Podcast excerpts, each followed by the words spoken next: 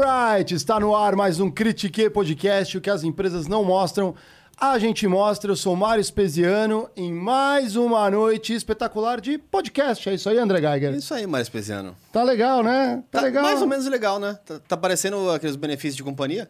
É, por quê? Pô, eu achei que ia estar aqui na hora de usar. Cadê a nossa Cadê? placa? Roubaram, mano. Hã? Não deu, não deu tempo? Ficou na sala lá de cima, olha só. mano. Caramba, isso aqui dá mudar de é, estúdio é toda isso hora. que dá, mas, é, por isso que eu falo que é igual a Flash. Ah, por quê? Quer dizer, não igual a Flash, né? Igual os outros Ah. cartões benefícios que tem por aí. Conta mais, é que eu quero saber. Você vai sair do restaurante com a turminha do trabalho, aí todo mundo passa o vale benefício e você passa o quê? O que vale nada. Não vale nada, porque não aceita, né? Você É. se sente um bosta. Exatamente, né? é. Então, para isso que serve a Flash. A Flash é a revolução dos benefícios. Aceita em milhões de estabelecimentos. E o Mário vai dar três motivos para você falar agora que você vai RH. Primeiro que é o seguinte, ele não é só um cartão comum, ele é vale alimentação, vale refeição, vale transporte, vale educação. Tá na moda aí o home office, tem aquele auxílio home office, então você já pode se preparar para o home office ali com esse cartão também, ele ajuda. Vale saúde, bem-estar, é tecnológico. O segundo motivo é que é democrático, né? Então você decide como você quer gastar o seu, o seu benefício, né? Se você precisa ter uma necessidade a mais de mercado ou precisa melhorar um pouco mais seu plano de saúde, você decide. Isso é democracia. E o último, que é a experiência de uso é muito legal, né? Então ele tem mais de 180 parceiros com descontos exclusivos, né? Isso é aceito em milhares de estabelecimentos. Milhões, né? Mastercard, milhões.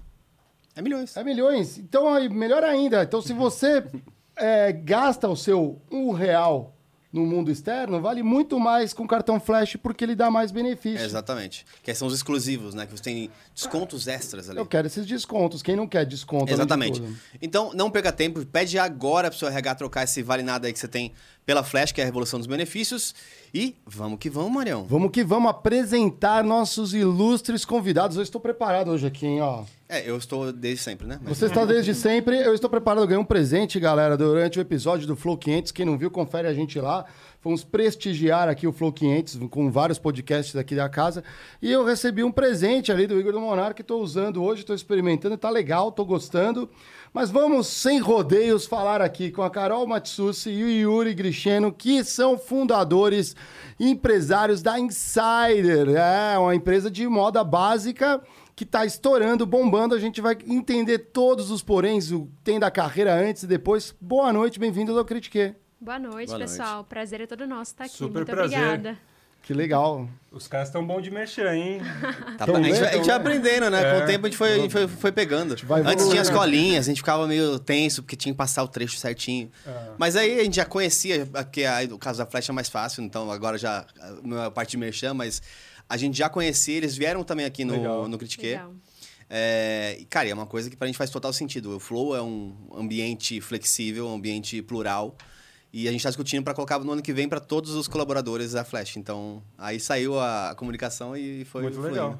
A gente se interessou também, é um negócio legal aí pra implementar pro time. Com É, certeza. Aí, ó, tá é vendo? Aí, Flash, legal. queremos É, royalties, Flash. né? Fazer indique Brincadeira, tá aí, ó. Pra isso que serve o, o Merchan. É, já bateram um ponto na vida? Hum. Não, na verdade não. Ó, comecei minha carreira em consultoria, é tipo IB, assim, não tem horário, É. é, bem... Não tem horário de saída também, né? É, de- Consultoria. de Às viver. vezes seria até bom bater um ponto, né? Por gentileza. Então, essa é a primeira vez a nossa honra aqui nesse equipamento extremamente moderno. Se é que vocês não usam dentro da Insider, depois vocês É contam. É, só solta isso, pode soltar? Aí abaixa a alavanquinha ali, ó. Ah, Ponto batido boa. de vocês aqui, ó. Bati Valeu, pros dois aí, ó. É. aqui.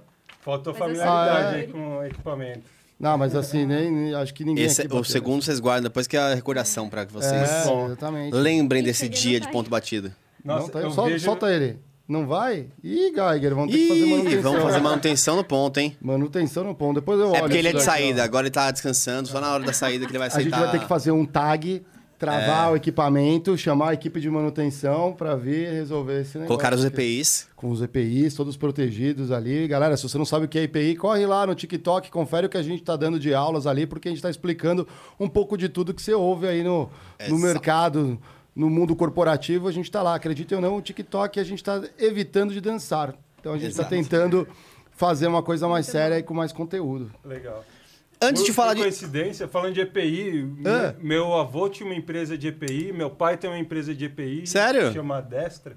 Ele. Meu avô tinha uma máquina igualzinha essa daí. Olha. eu Não, lembro essa- assim de tipo. é- essa era do 10 meu pai, é. idade, tem- é do seu É pai. do meu pai, essa é. Ah, muito legal. Roubou, né? Na verdade, É, na verdade, é, tava lá um ponto parado. meu pai tem uma, mas é um pouquinho mais moderna que essa. Não, a gente quer fazer agora a versão 2020 dela, tipo, ela mesma, mas só que mais high-tech. Então, fazer um acrílico pra mostrar dentro dela como que ela é.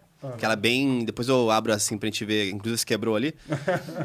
Não, dela. não é culpa dela. Era, você quebrou, agora a gente vai ter Experiência que... aqui com a máquina. Você falou de EPI, mas que tipo de EPI? Que EPI tem um monte, né? De... Sim, total. É, eles são mais especializados em Quem é? máscara respiratória. Yuri, Oi, um pouco mais, mais próximo Ah, do microfone. É. Eles são especializados em máscara respiratória é, com válvulas, né? Então tem filtro para vapores orgânicos, vapores orgânicos, gases ácidos, poeira, é, pesticida, inseticida, esse tipo de coisa. Muito interessante, muito interessante. Talvez- será que veio daí a tua base aí de business ali? Ou como que é a trajetória de vocês antes de É isso que eu ia falar, antes da Insider, né? Da- quem é a Carol Yuri? É, então, por coincidência ou não, acho que tanto os meus pais quanto os pais da Carol são empreendedores. Então, Legal. acho que tá um pouco no sangue, né? É, ajuda, né? Você, ah, pelo menos, enxergar o caminho. Exato. Eu, eu vejo muita gente que se trava em não conseguir enxergar como empreender. Ou então, quando vai, vê um curso e fala assim, ah, nossa, vi um curso de como empreender, mas Ah. é outras, Acho né? você aprende a resiliência dentro de casa, né? Você É. viveu ali na prática os altos e baixos que seus pais estavam vivendo. Então, você, quando experimenta isso como empreendedor, você entende que é algo normal. Fica ali, ah, vamos continuar porque a vida é assim, né? Sim, sim, sim.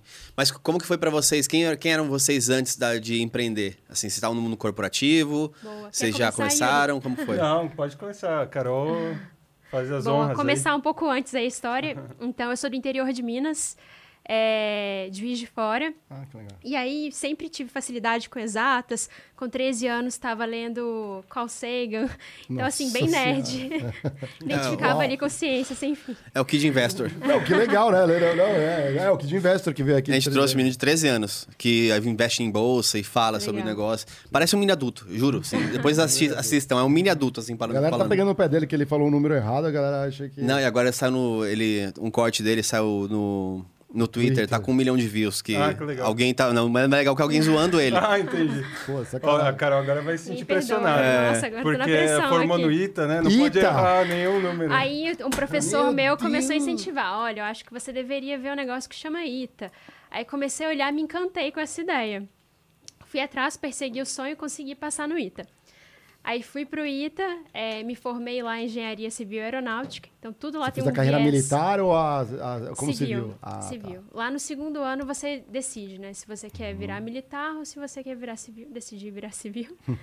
e aí, depois, quando terminei o curso, é, vi que existiam outras oportunidades em São Paulo, inclusive. Então, uma abertura ali para o mundo, né? Estando em São Paulo. Uhum.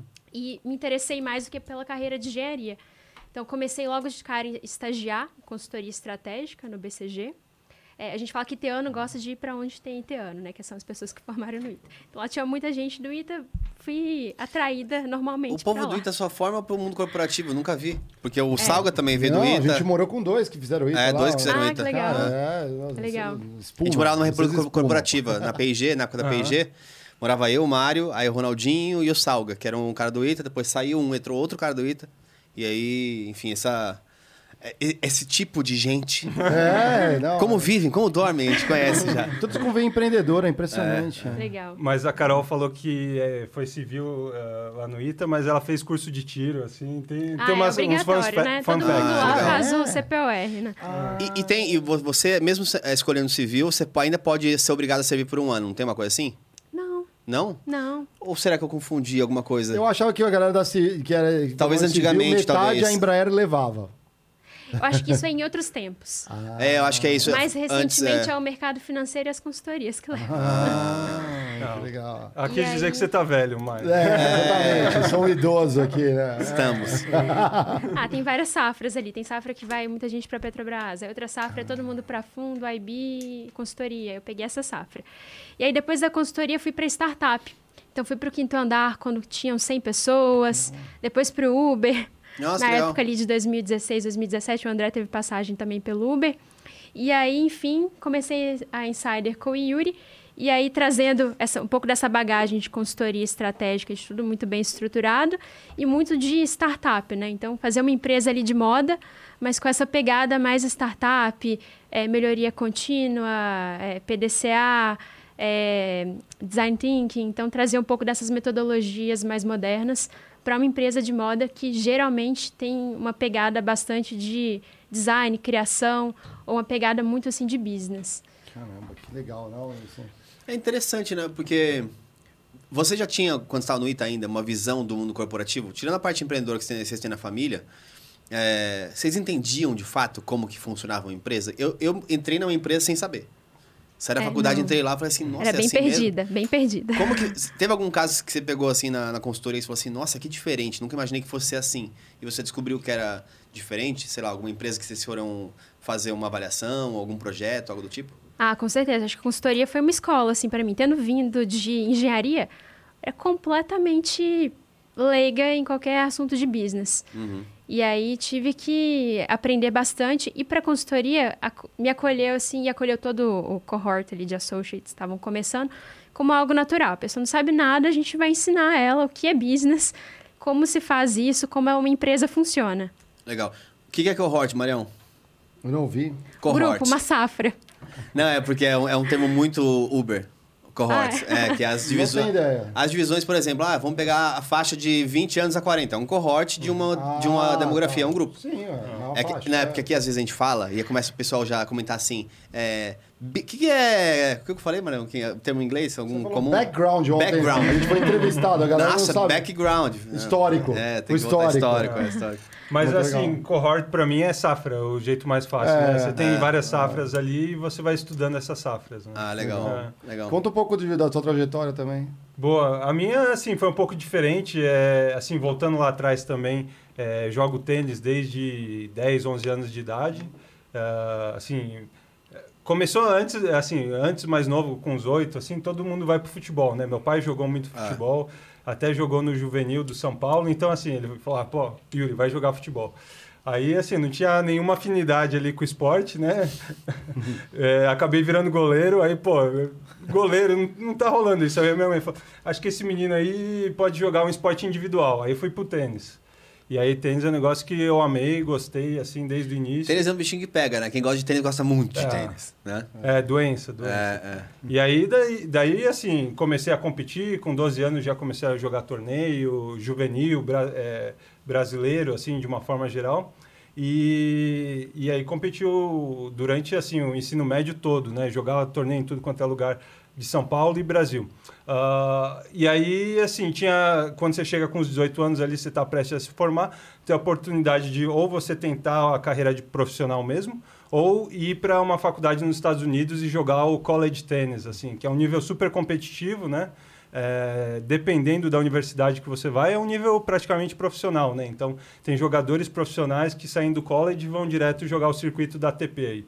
Ah, então, eu optei por essa jornada aí de ir para os Ah, Estados legal. Unidos. Fiz faculdade lá, é, estudei relações internacionais, é, e assim, tive uma super experiência, assim. E muito da ideia da Insider veio é, dessa experiência que eu tive nos Estados Unidos, né? Legal.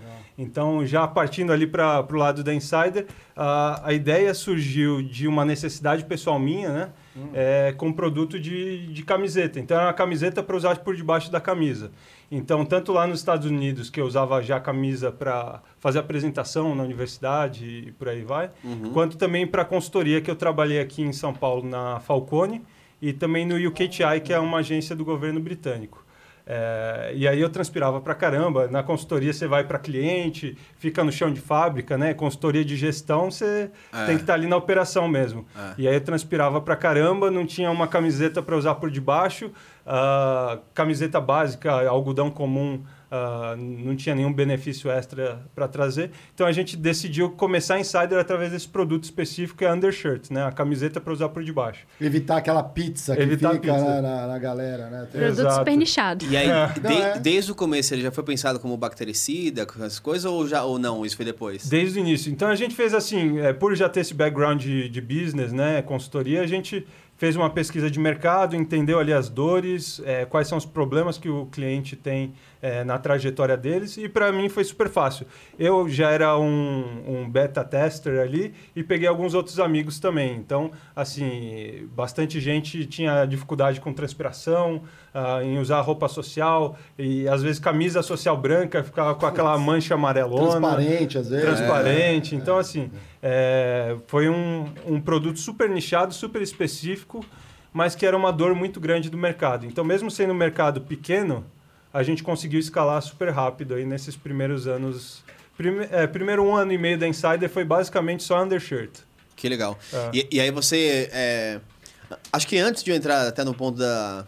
Quais foram os principais desafios? É, acho que já que vocês tiveram uma formação tão diferente, no sentido de um fora do Brasil aqui, é, vocês trocam figurinhas sobre educação fora, educação na faculdade que vocês tiveram aqui? Como que é a diferença entre, entre a americana e a, o ITA é um nível não preciso nem falar, né, o nível que é o ITA. Mas ainda assim, acho que tem algumas diferenças fundamentais. Como que foi viver essas experiências uhum. para vocês, assim? Não, a gente brinca. A Carol, assim, mergulhou nos números. Eu tive na faculdade curso de vinho. Então, assim, teve, tem, tem umas cadeiras assim que você pode pegar. As eletivas, aqueles, né? Isso, eletivas, free electives, né? Uhum. Você pode pegar o curso que você quiser. Eu falei, putz, eu gosto de vinho, vou fazer um curso de vinho. Relações internacionais, aí tinha dentro do, da possibilidade do meu curso pegar esse de vinho. Eu peguei lá um, dois créditos para fazer esse curso, gostei pra caramba. É um negócio que, assim, é útil até hoje, porque qualquer papo que você vai ter, você fala ali alguma coisa de, de vinho, todo mundo, porra, o cara é. manja, o cara conhece. Tem umas matérias para vida, assim, nas faculdades de fora. A gente compara, assim, fala que no Brasil é muito técnico, né? Às vezes você estuda muito coisas que você nem vai usar. Então, até esse esquema de é. ter o minor e o major lá, nas universidades lá uhum. fora você cria assim, uma pequena base em um assunto e uma base mais aprofundada em outra. No, no Brasil, não. Muitas vezes você casa com aquele assunto e aquilo que você vai estudar a fundo tem pavimentos um, dois, três, quatro, concreto, Sim. a exaustão.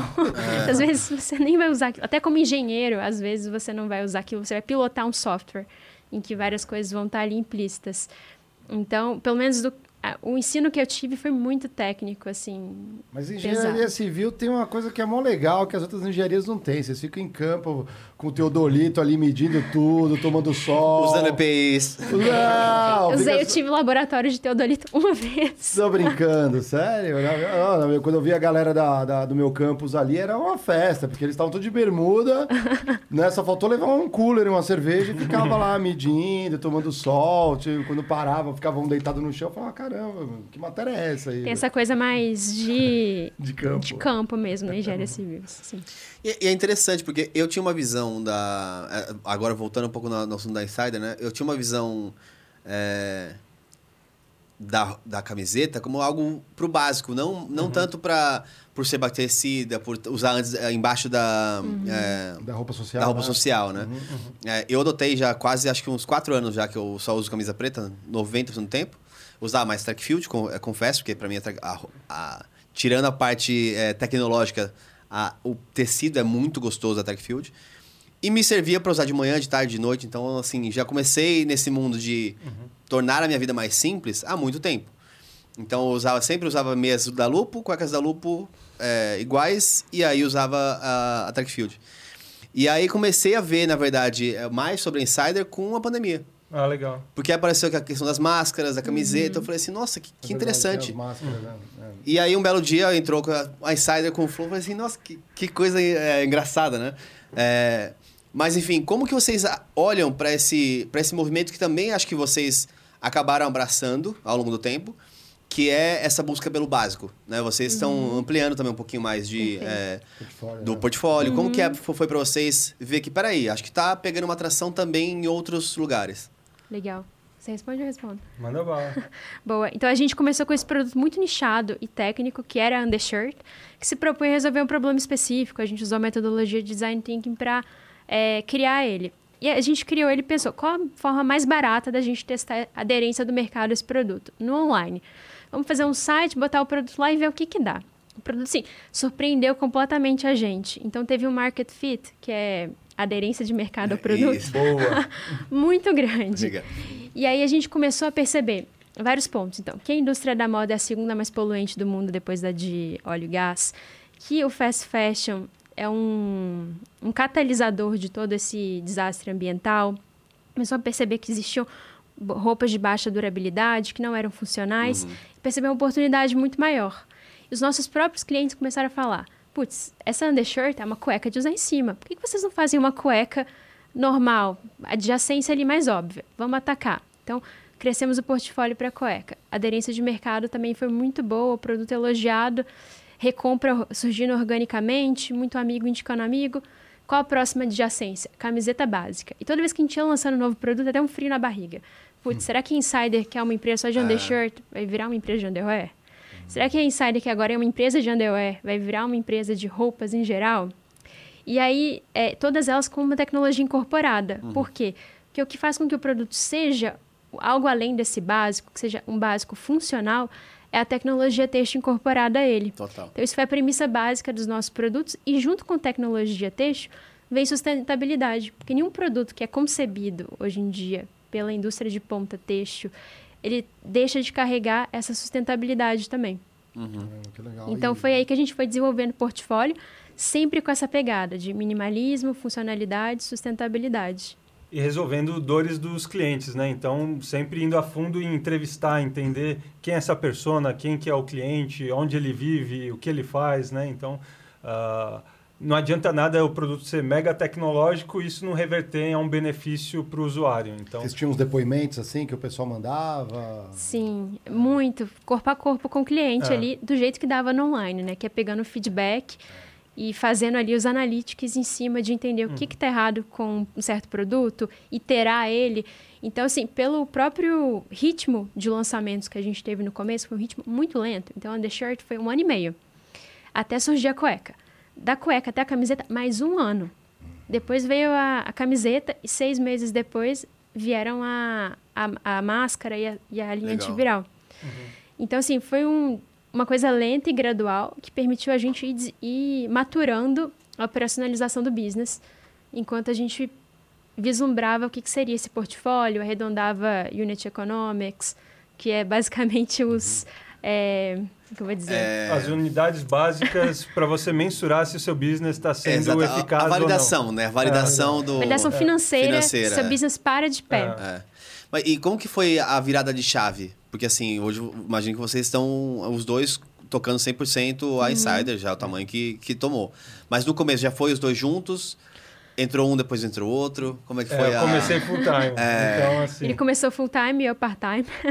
vale dizer, a Carol é sócia comigo desde o primeiro dia. Então, uhum. assim, a gente começou o business como namorados, né? Então a gente é, já namorava há uns dois anos. Aí falou assim: ah, putz tô amarrado nessa ideia de undershirt aí, acho que eu vou lançar essa empresa.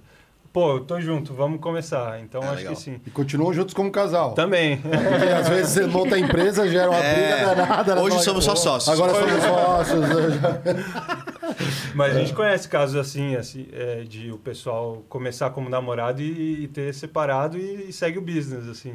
É, é porque, porque deve tá... ser esquisito. Deve é, ser é, é, é, porque tem aquela máxima, a, a, máxima, né? Aquele do casais inteligentes enriquecem juntos, né? Ah. É... Eu acho que eu também teria algo com, com o Mozão. Mozão, um dia a gente vai ter uma coisa junto, tá, Mozão? é, mas quais são os, os, desafios que se tem quando se cria uma empresa é, em uma relação amorosa conjunta, né? É. Eu acho que tem vantagens e desvantagens, como tudo na, na vida, assim. É, do meu ponto de vista, eu acho super prático, porque, putz, Empreender toma muito tempo, né? E imagina se eu tivesse empreendendo sozinho e a Carol tivesse outra carreira. A gente mal ia se conversar, mal ia se ver durante a semana. Assim, se ela, se ela continuasse na consultoria, com certeza com seria difícil. então, assim, é muito bom compartilhar toda essa jornada com a Carol. Assim, acho que rodar um business sozinho é maluquice, assim. Quem é solo founder, né? Uhum. Fundador que bota o business para rodar sozinho sofre demais, né? Você tem que ter alguém para desabafar, é, para comemorar as vitórias. Chorar, né? Às vezes. É. Acho que dificilmente você chega na melhor resposta para um desafio com uma coisa, um raciocínio simplista ou de forma rápida. E aí a gente tem mais tempo para ficar maturando em conjunto. Então a ideia vai, volta, discute, volta, pega uma inspiração, discute numa hora nada a ver ressurge o assunto. Então, acho que isso faz com que também a gente consiga digerir mais as coisas e não sei se o resultado, a conclusão que a gente chega é melhor, mas a gente considera que com mais tempo de refletir sobre. É, duas, cabe duas cabeças acho que pensam melhor que uma, e acho que tem um benefício muito grande que é vocês se conhecendo. Muitas vezes, é, quando você tem uma ideia, é, vamos pensar pessoa, duas pessoas que não se conhecem direito, são sócios, mas não se conhecem 100%, não estão dia a dia juntos. Quando o Mário dá uma ideia, eu posso não entender 100% do que ele quer dizer. Uhum. Então é difícil reagir ou fazer com que a ideia dele seja melhor. Às vezes se torna um embate entre ideias. Aham. Então, se conhecendo, acho que tem o benefício de vocês poderem, por exemplo, ah, eu sei de onde está vindo. Então, ó, Verdade. se você pensar assim? E aí você já sabe como Legal. lidar a informação de uma maneira mais, mais conjunta, né? É, Mas já teve treta? Assim, Com certeza. é? Hoje, né? Não, Agora, dia. a gente não queria. Todo dia tem brigas, tipo, nossa, tá completamente errado, não tem nada a ver isso. É. Coisas assim. E tem, nossa, não, é isso mesmo, você tá certo. Então a gente entender, eu sou boa nisso, você é bom naquilo, vamos juntar aqui e, chegar numa resposta. Aham.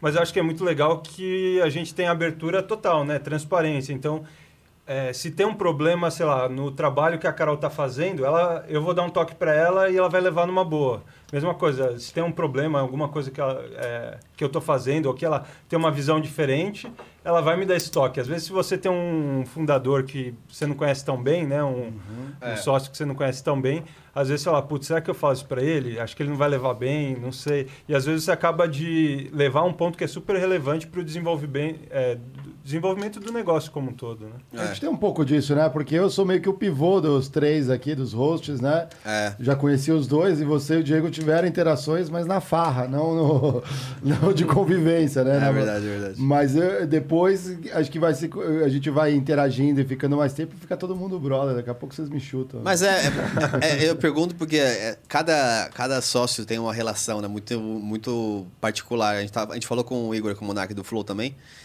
E durante muito tempo tinha várias questões que eram impasses. Que pensa, pensa conteúdo é muito mais abrangente que uma empresa, né? Conteúdo são coisas. é, e eles decidiram para o ímpar. É, eles Você falaram. imagina, né? para o ímpar, assim, no final, tipo, não tem Como argumento assim? mais.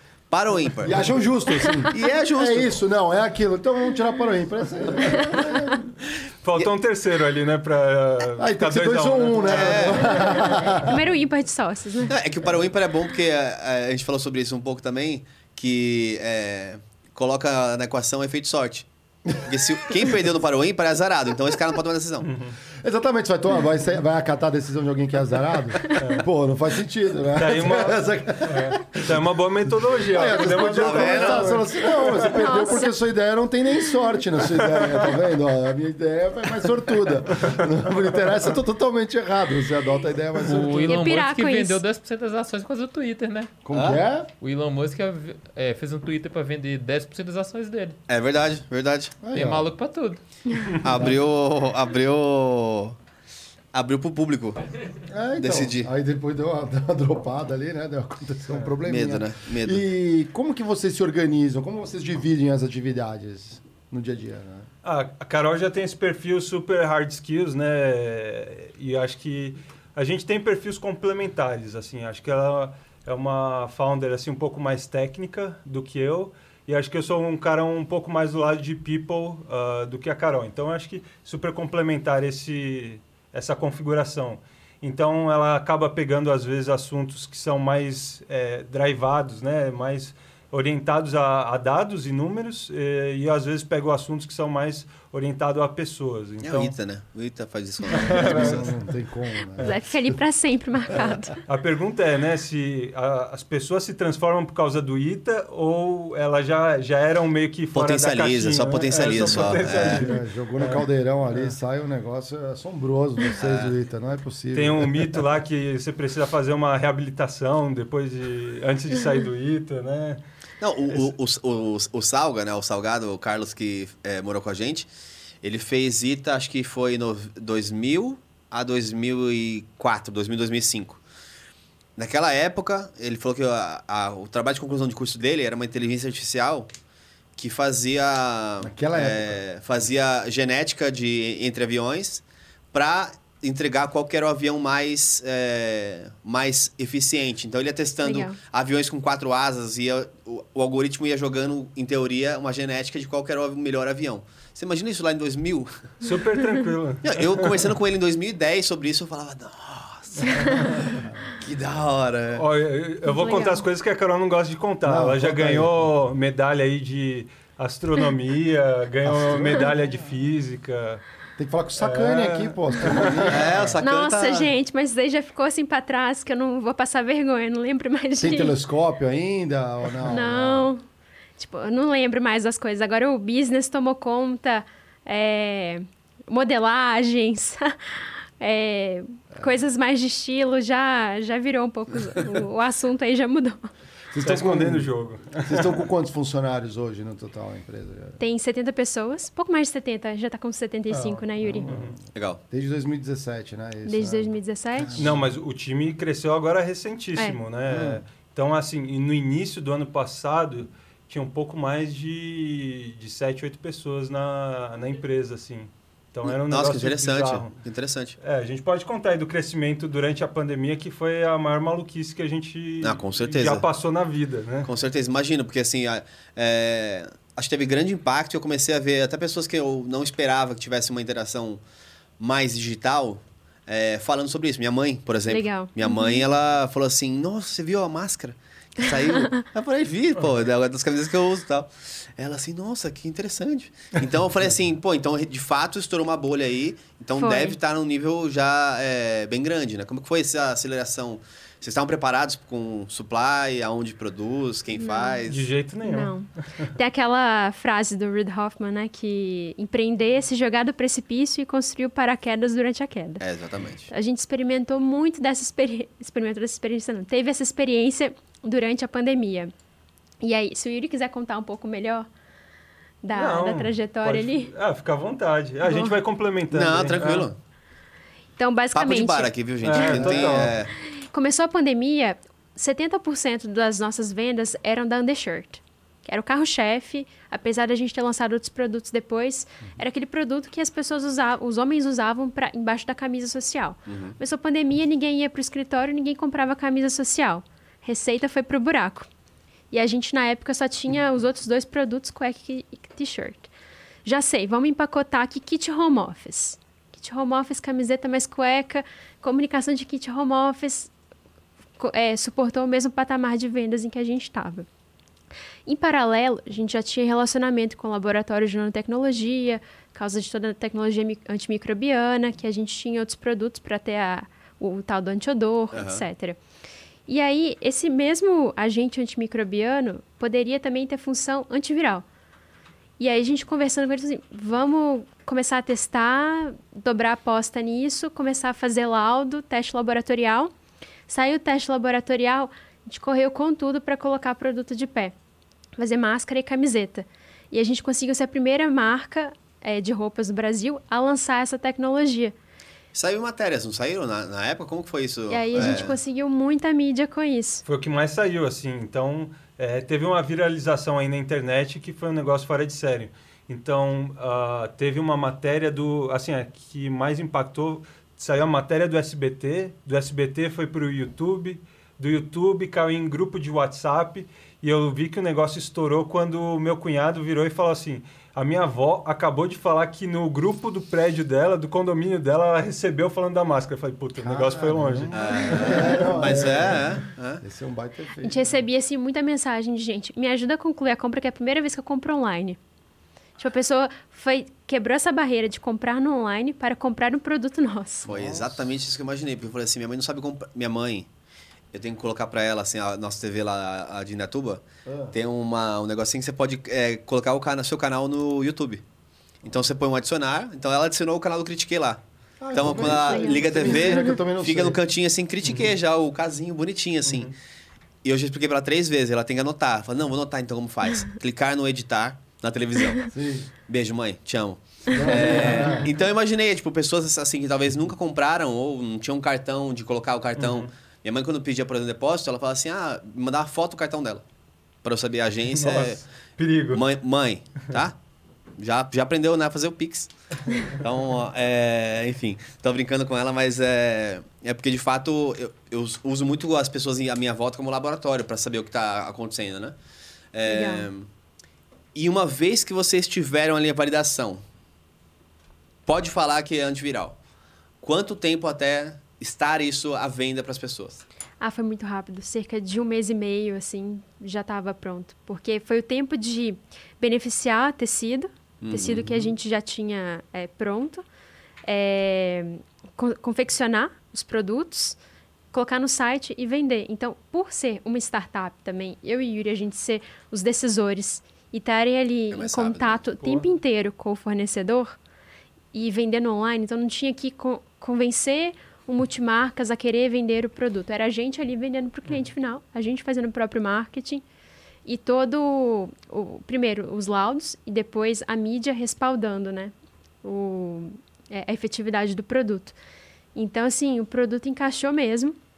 E aí depois começaram a surgir obviamente outras marcas também com a tecnologia antiviral, mas aí já pegando de outras outros tipos de outros fornecedores. E aí, ano passado ainda foi um ano em que a gente conseguiu é, ampliar o awareness, o, Ah, O conhecimento, né? Ah, Werner. Conhecimento de Tá- marca. Tem palavra que é muito difícil marca. pra quem é viciado, conhecimento né? de marca da falou isso Insider. ontem, eu falei, também é uma coisa sintetiza, é o awareness, né? O conhecimento da, da- da- do, do produto, da o marca. conhecimento de marca da Insider. E aí, muitas mulheres vinham também para Insider, porque a mulher tem, esse, tem essa coisa de querer comprar para a família, querer proteger todo mundo. Elas começaram, eu vi que tem underwear, camiseta básica, eu quero ter também, só tem para homem. A gente falou assim, putz, vamos colocar de pé um, um lançamento para essas mulheres, ainda em 2020, né, ano passado. A gente lançou underwear, é, camisetas básicas para elas. A aderência também foi muito grande, a resposta foi muito legal. E a gente começou a entender melhor agora esse público. Então, ainda sempre escutando o cliente, entendendo o que, que elas querem. Trouxe é, estilista para o time. Então, em fevereiro começou estilista. E aí a gente está com todo um roadmap, tipo, um Agora, Plano de execução, né? O de plano- execução. agora a Carol fala assim: ah, estamos começando a entender esse público, significa que a gente já vende mais de 30% para o público feminino. Então, Ah, assim, é. é. eufemismo total. Então, mas é Legal. pensando Ah. assim, olhando para o mercado, 70% das compras de roupas são ou das roupas vendidas são para mulheres e 30% para homem. É. Na Insider isso é o contrário. Então a gente vê esse potencial muito grande de expandir essa linha de produtos feminino. Nossa, sensacional. Me fala um pouco do. Porque você fala assim, foi muito rápido esse desenvolvimento que você colocou. É, numa grande empresa, quanto tempo leva para desenvolver um É, produto? é isso que eu né? tava pensando, porque assim, é, uma coisa que eu, que eu tenho bastante aí no meu trabalho pa- paralelo, no meu trabalho original, que é o Flow aqui, é, é sempre no crescimento da- das coisas, tentar balizar essa questão de agilidade com processo. É, numa PIG da vida, por exemplo, são 18 meses. Qualquer produto são 18 meses quando já está mais ou menos pronto. Alimentos, um ano, porque você tem que fazer o teste no mínimo, né? É. Tem que fazer, testar embalar, testar o produto em shelf life, que eles falam. né? E aqui a gente já, já navegou, por- a gente já criou, já criou um podcast em um dia. Então, prosa guiada foi feito em um dia. Muito legal. Amanhã começa o prosa. Faz a arte, faz não sei o que, faz não sei o que lá e um dia tá pronto. Aham. Criativo é o quê? Só TV. É, Ah. e era assim não, mas tem todo a como vai ser o lançamento, quem, vai- Aham. quem vão ser Convidados. os convidados, quem vai ser a Ah. produtora. Que parece que é um assim, né? Ah, mudou o logo, é, é, é isso, mas é muito mais. E aí depois a gente começou, ah, então vamos agora, que aí o time tava ficando maluco, porque surgia coisa de um dia pro outro. É. Agora vamos fazer no mínimo duas semanas de pre- preparo. Beleza. Aí o próximo podcast foi assim, não, é, começa sexta. Então a gente tem uma semana. Agora a gente tenta começar programas, que não são mais podcasts, né? Depois de um mês. A gente tem um mês aí pra trabalhar bem vinheta, motion, todas essas partes. Mas eu já começo, começo a me preocupar porque eu, quando eu falo com o time, esse é o pior. Ah, não dá. Não, não dá pra fazer em dois meses, não dá pra fazer um podcast. Eu falei, bem, já fez um dia. Então, eu entendo, eu, eu quero ter uma discussão produtiva sobre o que, que eu deixo de lado se eu fizer rápido. Uma live e uma arena em 5 horas por É, 42 é, Exato. A gente, é, a gente fez agora recentemente aqui a Flow Games, que é uma sessão inteira de, de jogos que vai ter. Inclusive, essa casa vai sediar a Flow Games. É, pessoal, os meninos fizeram uma live de 48 horas em um, um espaço para evento, com 5 horas de preparo, assim. Ah, agora vai ter que fazer por 48 horas uma live. Foi O quê? 48 horas ao vivo, ligado? É, ficou Caramba. de sexta-feira à noite até domingo à noite, três, duas da manhã. Regime de trabalho escravo pro ódio. Não, teve, teve que contratar as pessoas durante o final de semana. Então, às Ah. três da manhã a gente tava contratando pessoas pro sábado. Caramba. Então, foi assim o processo. Nossa, isso é loucura. Ah, É, o que, que vocês já sentiram de é, pedágios que têm que ser pagos no- durante o crescimento? Quais são as coisas que mais te incomodam, incomodam vocês? Hoje fala, nossa, a gente perdeu agilidade nisso, ou isso aqui era mais fácil quando o time talvez era menor. Eu acho que tem um trabalho de, de gestão e você começa a fragmentar a comunicação, né? Então, assim, ah, antes ah, o time de estilo era eu e a Carol, o time de comunicação, redes sociais era eu e a Carol. ah, tipo, tipo, tudo fica em você, assim. Aham. De uma certa forma é mais fácil, porque você não tem que ficar alinhando com pessoas. É. É tipo assim, era eu e a Carol, a gente se virava, botava no ar, postava, atendia o cliente, fazia de tudo ali, sem escala, né? Então, ah, funcionava super bem. Você, assim, às vezes botava um produto mais rápido, ah, você dava vazão ao projeto de uma forma muito mais rápida. Então, hoje, putz, vamos juntar uma reunião para alinhar todos os... ah, os stakeholders, né, os participantes ali do, de cada uma das atividades, aí eh, alinhou, cada um tem que fazer, estabelece plano de ação. Então, acho que assim, é, tem muitas pessoas trabalhando, eu acho que aumenta demais a complexidade. Acho que se for ver a diferença da Insider hoje para Insider lá no início, eu acho que essa complexidade gerada pela comunicação, alinhamento e, e acho que até autonomia. Acho que cada, cada pessoa, assim, cada contribuidor precisa ser um, um empreendedor, assim, porque se depender eh, de mim, da Carol, para falar, oh, putz, agora você faz isso, você faz aquilo, não, não flui, não tem como. É, É. Perfeito. Acho que Então- times também pequenos, horizontais e com esse espírito de dono, né? Então a pessoa tomar para si aquilo e ser um super contribuidor individual, conseguir realizar muito. É melhor ter assim uma super pessoa do que várias pessoas que entregam um pouquinho cada um. pouquinho, cada é. uma. É, porque, porque você tem que ter aquela parte da autonomia, né? É, eu falo bastante com a, com a Bia também aqui. Às vezes eu falo assim, você já tá pronto pra tomar decisões, né, Bia? Ela mandou esses dias pra mim um WhatsApp, ela falou assim, o que, que você acha disso? Eu falei, você já tá pronto pra tomar essa decisão. Pode Legal. tomar. É, porque isso que você falou, ah, no começo era eu e a Carol, no começo eu e a Carol. Quando você passa a ter outras pessoas, mas ainda é uma cultura, como companhia, é uma cultura. É, como que foi pra vocês esse desafio de manter uma cultura enquanto Ou criar, né? novas raízes ou novas pessoas vão Uhum. se juntando a essa, a essa questão? Já tá sendo um desafio, né? Tá sendo. E sempre vai ser. Acho que até, sei lá, vocês falam P&G, até para P&G deve ser. Ah, é, total. total, total. Ainda mais esse contexto também de trabalho remoto, né? A conexão entre as É. pessoas fica muito menor. É, é mais O difícil mesmo criar engajamento, essa né? cultura. Parece que é como se fosse uma... Parece que é como se você não trabalhasse naquela empresa de fato. É como se prestasse toda prestando serviços, mas não, não sou parte dessa equipe. né? É... Mas acho que tem um ponto assim super relevante que assim começa do recrutamento, né? Então ah, a gente faz o recrutamento de praticamente todas as pessoas que entram na Insider, assim com E o onboarding. e o onboarding Ah, também. Ah, legal. a gente Ah, faz legal. onboarding de todo mundo. É, tem Quase tem algumas mundo. exceções assim. É. Tem alguns times que a, a gente dá um pouco mais de, de liberdade dependendo do, do nível de complexidade do trabalho, né? Então, Entendi. se é um trabalho que é super complexo, é algo que a gente não abre mão. Se é um trabalho um pouco mais operacional, às vezes a gente já consegue é, transferir essa responsabilidade, né? Então, tem uma frase também famosa aí do, do Vale do Silício, aí o pessoal fala é doing things that don't scale, né? Você, tipo, como empreendedor, você tem que fazer várias coisas que não escalam no longo prazo, mas essas coisas que justamente não escalam vão ser o seu divisor de águas, né? Tem o case lá do Airbnb, não sei se vocês conhecem Não. que eles começaram a empresa, né? Assim, eram três fundadores, os três estudantes de design, né? Acho que eles formaram em design, tiveram algumas experiências de emprego. Ah, mas aí eles falaram, putz, vamos, vamos tentar fazer um business aqui, botar algo de pé e criaram lá o Air Bed and Breakfast, né? Então, basicamente alguém ia se era um marketplace, né? Um- uma plataforma onde você traziam pessoas que poderiam se hospedar no seu colchão, é, no colchão da sua casa. Então você fazia lá um, um colchão inflável, botava lá no cantinho e oferecia café da manhã para as pessoas. E aí disso eles foram é, escalando o business e começaram a migrar para um, um serviço um pouco mais parecido com hotel, né? Então tinha uma cama de verdade, tinha um, um host ali, uma pessoa que vai receber de verdade.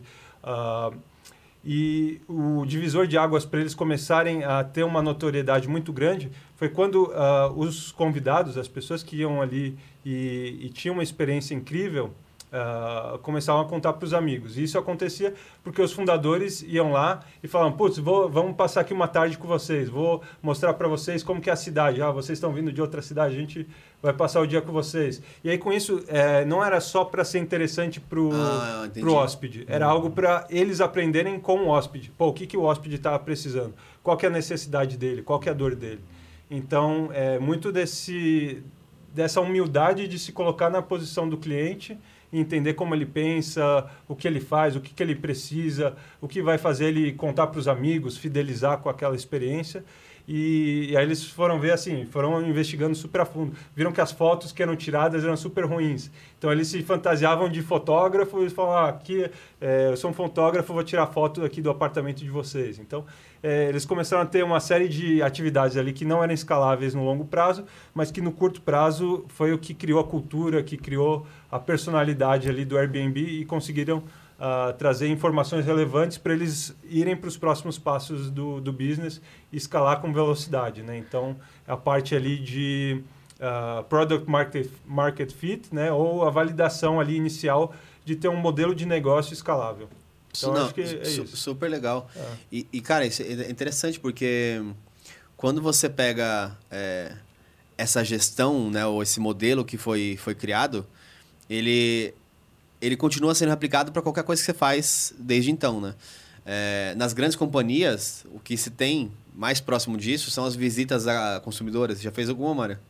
Já, várias ali. Eu fazia junto com a galera de marketing. Aliás, para quem não sabe, quem está assistindo em casa, tem empresas que Só fazem só esse serviço. Eles pegam você, empresário ou, é, ou CEO, Ah. e falam assim: quero passar um dia com o consumidor. E aí, E aí você vai lá, por exemplo, é, bairro. X. em uma comunidade para é. ver como que é o banheiro da consumidora que está de fato comprando ali as marcas. Ela vai falar assim: ah, Abre compra as esse aqui porque esse aqui é bom. assim, quais são os produtos que tem no armário, como que ela organiza, como que ela usa o produto. E o mais legal, em geral, essas visitas, elas não são acompanhadas, elas, você não vai com crachá. Não, então né? a consumidora não sabe que você é E de da. qual empresa que você é. Exatamente. é. Você pergunta de tudo. Você assiste novela? Ah, assisto. Você assiste, você vê, você... como que é a tua rotina? Você leva os filhos pra escola e tudo mais. Aí você vai entendendo no caminho você tem alguma coisa do produto. E quando você não é grande bastante, você pode fazer isso você. Vai na rua, né? Vai conversar com, com E ainda potenciais bem- clientes. Ainda bem que o Airbnb não testou com o Diegão aqui, nosso outro co-host aqui, porque senão eles iam ter montado a Loft, porque ele ficou, quando mudou, mudou pra Curitiba, ficou na casa do Robinson, um abraço pro Robinson, nosso amigo, e ele detonou a casa dele e já ia ter que reformar depois. Então eles podiam ter direcionado o negócio para um outro caminho, ainda bem que não aconteceu isso, o Airbnb tá nesse formato. E o engraçado do Airbnb é que eles começaram o negócio porque os hotéis estavam todos ocupados eh, durante uma semana específica, acho que em São Francisco, por causa de uma conferência. Então não tinha ah, nenhum hotel disponível. Eles falaram, putz, a gente tem as casas aqui, eu tenho um apartamento, outro tinha um apartamento, pô, vamos testar algo daí. Que e aí interessante. a ideia surgiu daí. E aí, até no início do negócio eles falaram, pô, o- vamos criar uma startup que vai atender eventos. Hoje em dia, se os, os founders não fossem visionários, tivessem uma visão boa de negócio, hoje poderia ser um negócio nichado que olha só para eventos. É. E eles se reinventaram na pandemia também, né? Criaram aí umas outras coisas que a gente até observou total. de experiências, É. assim, né? Vamos Como- viajar sem sair de Como casa. vocês podem ver, claramente eu sou um early adopter. Eu, tô, eu moro em Airbnb faz cinco anos. Caramba. Eu pego o Airbnb de longo prazo e vou ficando no Airbnb. Caramba, cara, depois você me conta essa. Eu Isso tudo é pra você. não, eu tô no Airbnb, tá? Até dezembro, tá dezembro, depois eu vou pegar outro Airbnb já pro ano que vem. Porra, cara, você tá. Eu vou eu vou olhar. Vida leve, cara, a vida é simples. Eles vão ter que. Lifetime patrocinar aqui velho, o também, lifetime né? velho desse cliente aí tá. Não, é bizarro. É, o lifetime velho das minhas coisas, assim, Red Bull, eu tomo três Fideliza, por dia. né? eu sou Fideliza uma com pessoa muito coisas. fidelizada às Achava que era coisas. monstro. É. é, o Monster é porque o, o Monster ele dá, ele tem mais mls, Ah, pelo é. mesmo preço. e o gosto é quase lá. Quase Mas eu ainda lá, prefiro o. Red Bull, viu? E o Marcelão? É, Marcelão tem que vir aí, aí, Marcelão. Aí, ó. Já, tamo, já trouxemos um Thiago Escuro, É. mas é futebol é outra coisa. E v- v- Aí, acho que assim, só terminando a pergunta, e aí falando dessa parte de recrutamento, voltando lá atrás, Da né? cultura. Sim, sim, perguntou sim, sim. Também quero cultura. construir em cima. A gente, ano passado, assim, saiu de 10 pessoas e teve, um, teve uma época que, assim, o time de atendimento teve 70 pessoas só de atendimento. Porque a gente começou a vender tanta máscara, saiu em notícia, em mídia, TV, SBT, Globo, Record, é, YouTube, Que a por aí gente se vai. atrapalhou pra enviar. É, teve, assim, os fornecedores começaram a não dar conta do volume que a gente estava imprimindo. É, no meio da pandemia tinha dificuldade de, de trabalho mesmo, porque todo mundo com medo, querendo ficar em casa, distanciamento, uma série de dificuldades aí que ninguém estava preparado, né? E, putz, aí supply ali, o fornecimento de, de produtos acabou se tornando um super desafio para gente. Então a gente estava feliz da vida, pô, agora viramos o jogo, estamos vendendo pra caramba. Aí veio o desafio de não conseguir suprir, e aí a gente teve que recrutar ali 70 pessoas para fazer atendimento. E aí foi um momento que a gente não conseguiu ter a mesma, o mesmo cuidado de fazer o processo seletivo de um por um. Então começou a ser. Hoje entraram 20 pessoas. Bora, vamos para cima. Ah, outro dia, 10 pessoas a mais. Então, assim, a gente dava graças a Deus, assim, quando fal- falavam que entraram 20 pessoas. Então, foi o único momento que a gente teve que priorizar ali, trazer muita gente, sem fazer um processo seletivo tão ah, rígido, para conseguir suprir a necessidade. E de onboard também, né? É, Que é tipo. Total. E aí a gente teve uma sorte aí de. Sorte, né? Não sei. é, Acho que foi, foi uma sorte, né? É, o, o Uber acabou. ah, assim, diminuindo a receita drasticamente e eles acabaram é, cortando um- uma boa parte do time de atendimento. E aí a gente conseguiu pegar e acolher todas essas pessoas que estavam sendo... Todas não, algumas. É, não todas. É, Todas. Opa, não. Algumas dessas Foram pessoas, muitas. Foram é, muitas. Já estavam bem treinadas, já tinham um skill, né? Exatamente. A- Habilidades. Então, assim, também não foi qualquer, qualquer time que entrou. Então, assim, muita gente veio de, do Uber e de outras startups. Então, acabou que é, a gente meio que é, adquiriu uma cultura que não necessariamente era nossa, mas já veio pronta, Eu sabe? adoro, a Carol furou o olho do antigo patrão. Eu adoro quando isso Não, acontece. veja bem o contexto. Tô brincando. Mas acho que tão importante quanto essa parte do recrutamento do onboarding, eu ia falar, é a parte de ter- construir rituais, né? Em que você fortalece a cultura. Então, assim, a gente é bem certinho com coisa de all hands, com weeklies. O que, que é All Hands? All hands é uma reunião Ah, em que toda a empresa participa e aí a gente faz um- uma atualização sobre o que está acontecendo com todas as áreas. E não é eu e Yuri falando, é cada liderança de cada área, ou até uma pessoa que nem é um líder dentro da área, um contribuidor, contribuidor individual, mas que ele conta do projeto dele. Então, all hands, porque são todas as mãos, né? Várias pessoas da empresa ali construindo juntas essa reunião. E aí, no final, tem uma abertura para perguntas. Então, essas perguntas podem ser anônimas ou podem é, serem feitas por uma pessoa que coloca seu nome ali. A pessoa pode perguntar o que quiser para qualquer pessoa responder. Então, acho que também cria essa cultura de transparência, de abertura. É, e aí, as weeklies que a gente fala é semanais. Então, reuniões semanais específicas por assuntos em que também todo mundo, até o estagiário, tem a oportunidade de colocar seu ponto, de trazer seus, suas atualizações. Então, acho que ter esses rituais e não pular eles, mesmo quando todos os incêndios estão acontecendo ao mesmo tempo, ajuda a fortalecer essa cultura também. Dizer que até o estagiário não, né? Porque a gente tem estagiário que, de até, altíssimo que potencial. até criou banco de dados aí. Então, mandar um É. abraço aí pro Delson, né? Ah, valeu, salve. Tá é. puxando o saco, vai ter que mandar abraço pra todo mundo. É verdade. É, todos os Feedback na live, é. Olha aí, legal. Salve, feedback na Delson. live, aí, vocês estão tomando. Mas e o... E o Vai abrir estágio aqui no, no Flow, hein, né? Parabéns, vocês estão tratando os estagiários como seres humanos, vocês são diferenciados, hein? ó. É, já tem- já é um estão plus. na, na- na frente, na vanguarda aí das empresas, né? pode ter certeza. Né, Não é só cafezinho, pô, ele fez um banco de dados para classificar o cafezinho expresso do outro. Não, sensacional. Fala um pouco pra gente. Bom, eu, dou- eu sou um cara de supply chain, né? Você não- vocês falaram que tiveram uma dificuldade aí, eu sei, eu passei por isso durante a pandemia. Mas o desenvolvimento do produto, ele foi inteiro em tecnologias que já existiam no Brasil ou vocês tiveram que trazer de fora? Legal. Então, a- era uma tecnologia, assim, o, simplificando, né, a gente deu um upgrade na tecnologia que já existia, que era antibacteriana. Né? Então, o, a- mais parecido assim com medicamento é como se fosse um princípio ativo ali, né? Então a, a, formulação química não era tão diferente. Então ela precisou ter ali alguns ajustes específicos para tornar a solução ali antiviral, né? Então é, não só eliminar vírus, é, não só eliminar bactérias, como também vírus. Então foi uma adaptação ali química, né? Tiveram que ter esse, esse nível de testes, comprovações, não faz mal para a saúde. É, chega na eficiência de 99,999. Uhum. Então, assim, é, foi relativa, relativamente rígido, porém foi super rápido, assim. Então, é, Unicamp fez laudo, a gente teve o FSCAR, tiveram, assim, universidades federais que é, conseguiram trazer a eficácia do produto, né, comprovar a eficácia, como também alguns é, laboratórios privados também. Então, acho que isso já deu muita segurança para a gente conseguir botar o produto no ar sem medo de, de ser feliz, assim. E, assim, no momento que tá todo mundo morrendo de medo da, da pandemia, né? Então, acho que foi no momento certo. A gente espera ter ajudado bastante aí a dar um pouco mais de segurança e conforto para quem é, assim, está numa situação vulnerável mesmo, né? Mas a, a, a máscara ainda está no portfólio ou não, por exemplo? Ainda está, mas é um item que a gente hoje não dá tanta atenção porque felizmente está todo mundo vacina, vacinado aí, né, é. com duas doses. Então acho que o Brasil... Dia 11, agora dia 11 de dezembro, saiu uma matéria Paulo, hoje né? que em São, em Paulo, Paulo vai ser liberado o uso. Ah, não sabia. Não precisa mais nem usar o... É, acho que a pergunta sua foi geral, né? É, de todas geral. as tecnologias da uhum, Insider. Boa. Como elas... Você que fala, eu falo. Fala, fala. Uhum. Então, assim, a gente vai a fundo entender toda a supply chain, né, texto. Muitas marcas que existem vão lá e pegam, às vezes, o produto pronto. Nem foram elas que desenvolveram. Uhum.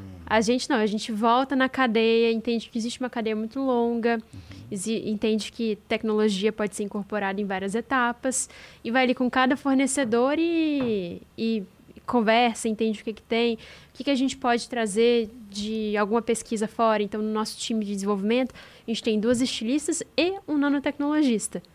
Então, assim, Nanotecnologista. É, é, é, um time multidisciplinar, porque uhum. a gente entende que não é só estilo, é só fazer um produto esteticamente bonito ou funcional, né? Funcionalidade também é trazida pelo design. Uhum. É, existe algo a mais que tem que estar tá ali na matéria-prima do produto. Uhum.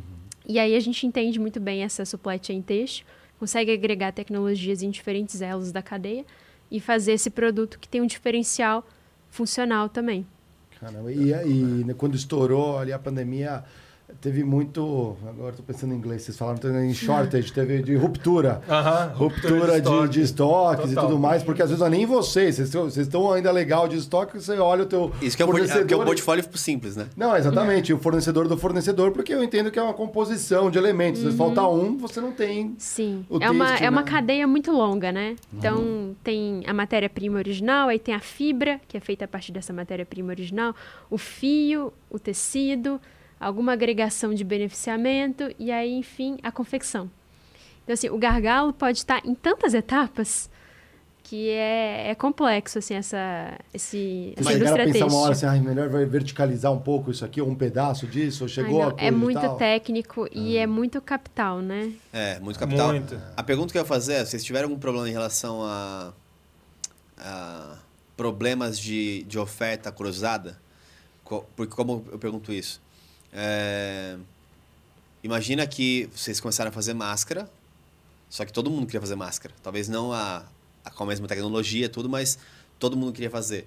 Aconteceu muito com álcool gel no começo. Então, Sim. simplesmente uhum. todo mundo queria álcool gel é. não e tinha. não tem capacidade ah, produtiva.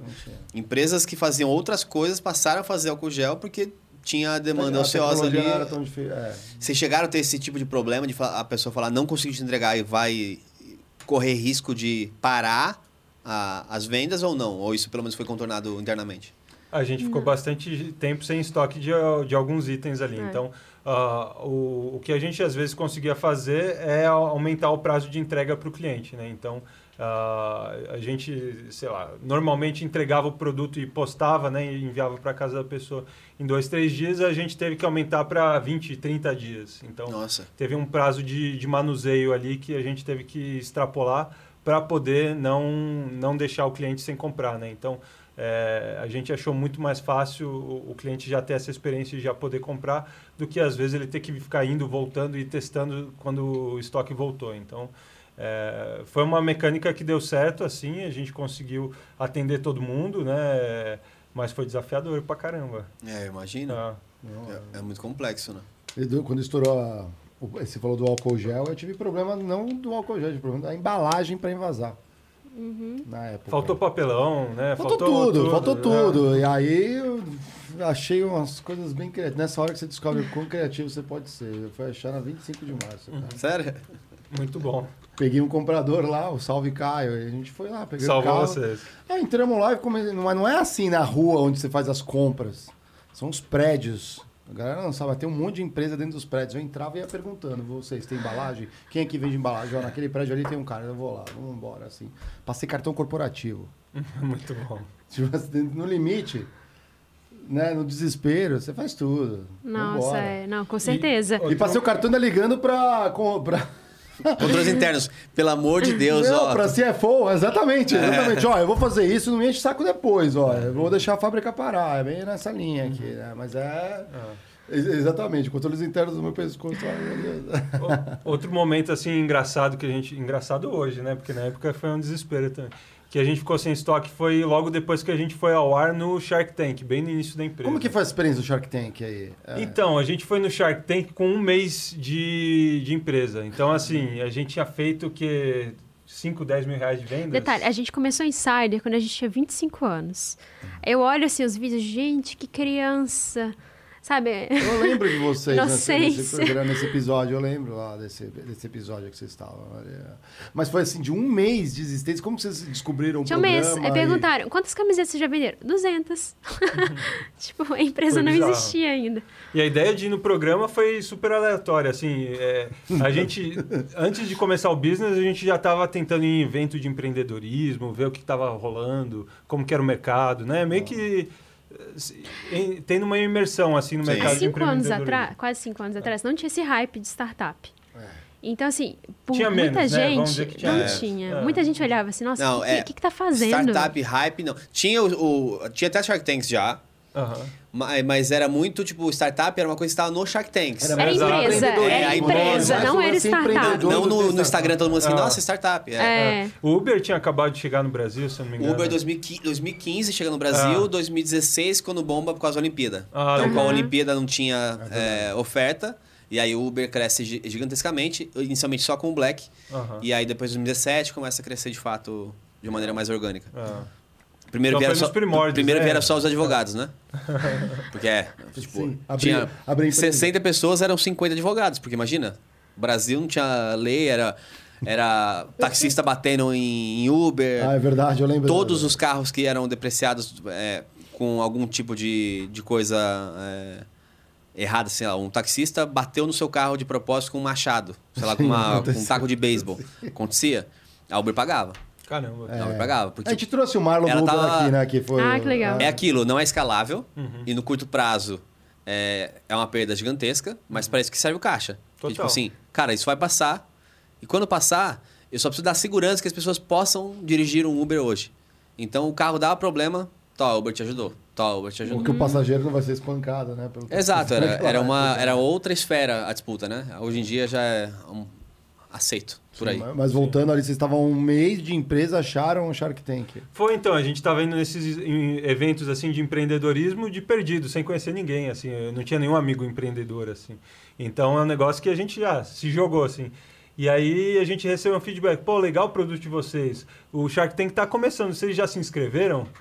E aí um cara me deu um toque desse, eu falei, pô, será que vale a pena? Ele, ah, tenta. Eu, eu acho que tem potencial aí de, de, de fazer bastante barulho. Aí eu fiquei com isso na cabeça. Aí eu fui pesquisar depois, entrei no site, vi que as inscrições estavam abertas. Aí virei pra Carol. E aí, Carol, vamos, vamos pro Shark Tank aí? O que, que você acha? Aí Eu- imagina Péssima ideia, nada a ver. A gente vai, vai receber não em, em rede nacional. Que Caramba. vergonha. Não sei o que lá. Qual temporada que era? Não. Segunda. Segunda, então era o Shiba, Aham. Cris Arcangeli, Aham. o Caíto. Isso. Só uma parte interessante, você agora volta depois de assistir, volta lá no comecinho e vê como é importante ter duas cabeças em vez de uma. Total. A gente perdeu o prazo de fazer o vídeo. Tinha que fazer um vídeo e enviar pra eles. Aí a, a pessoa Não, responsável... a Carol conseguiu me convencer, falou, é, putz, acho que é muito risco mesmo. então eu também do que, que poderia ter sido É, o Yuri negativo. se convenceu. Aí uma pessoa da produção ligou pro Yuri e falou assim: Olha, a gente gostou muito aqui da inscrição de vocês, mas vocês não mandaram o vídeo.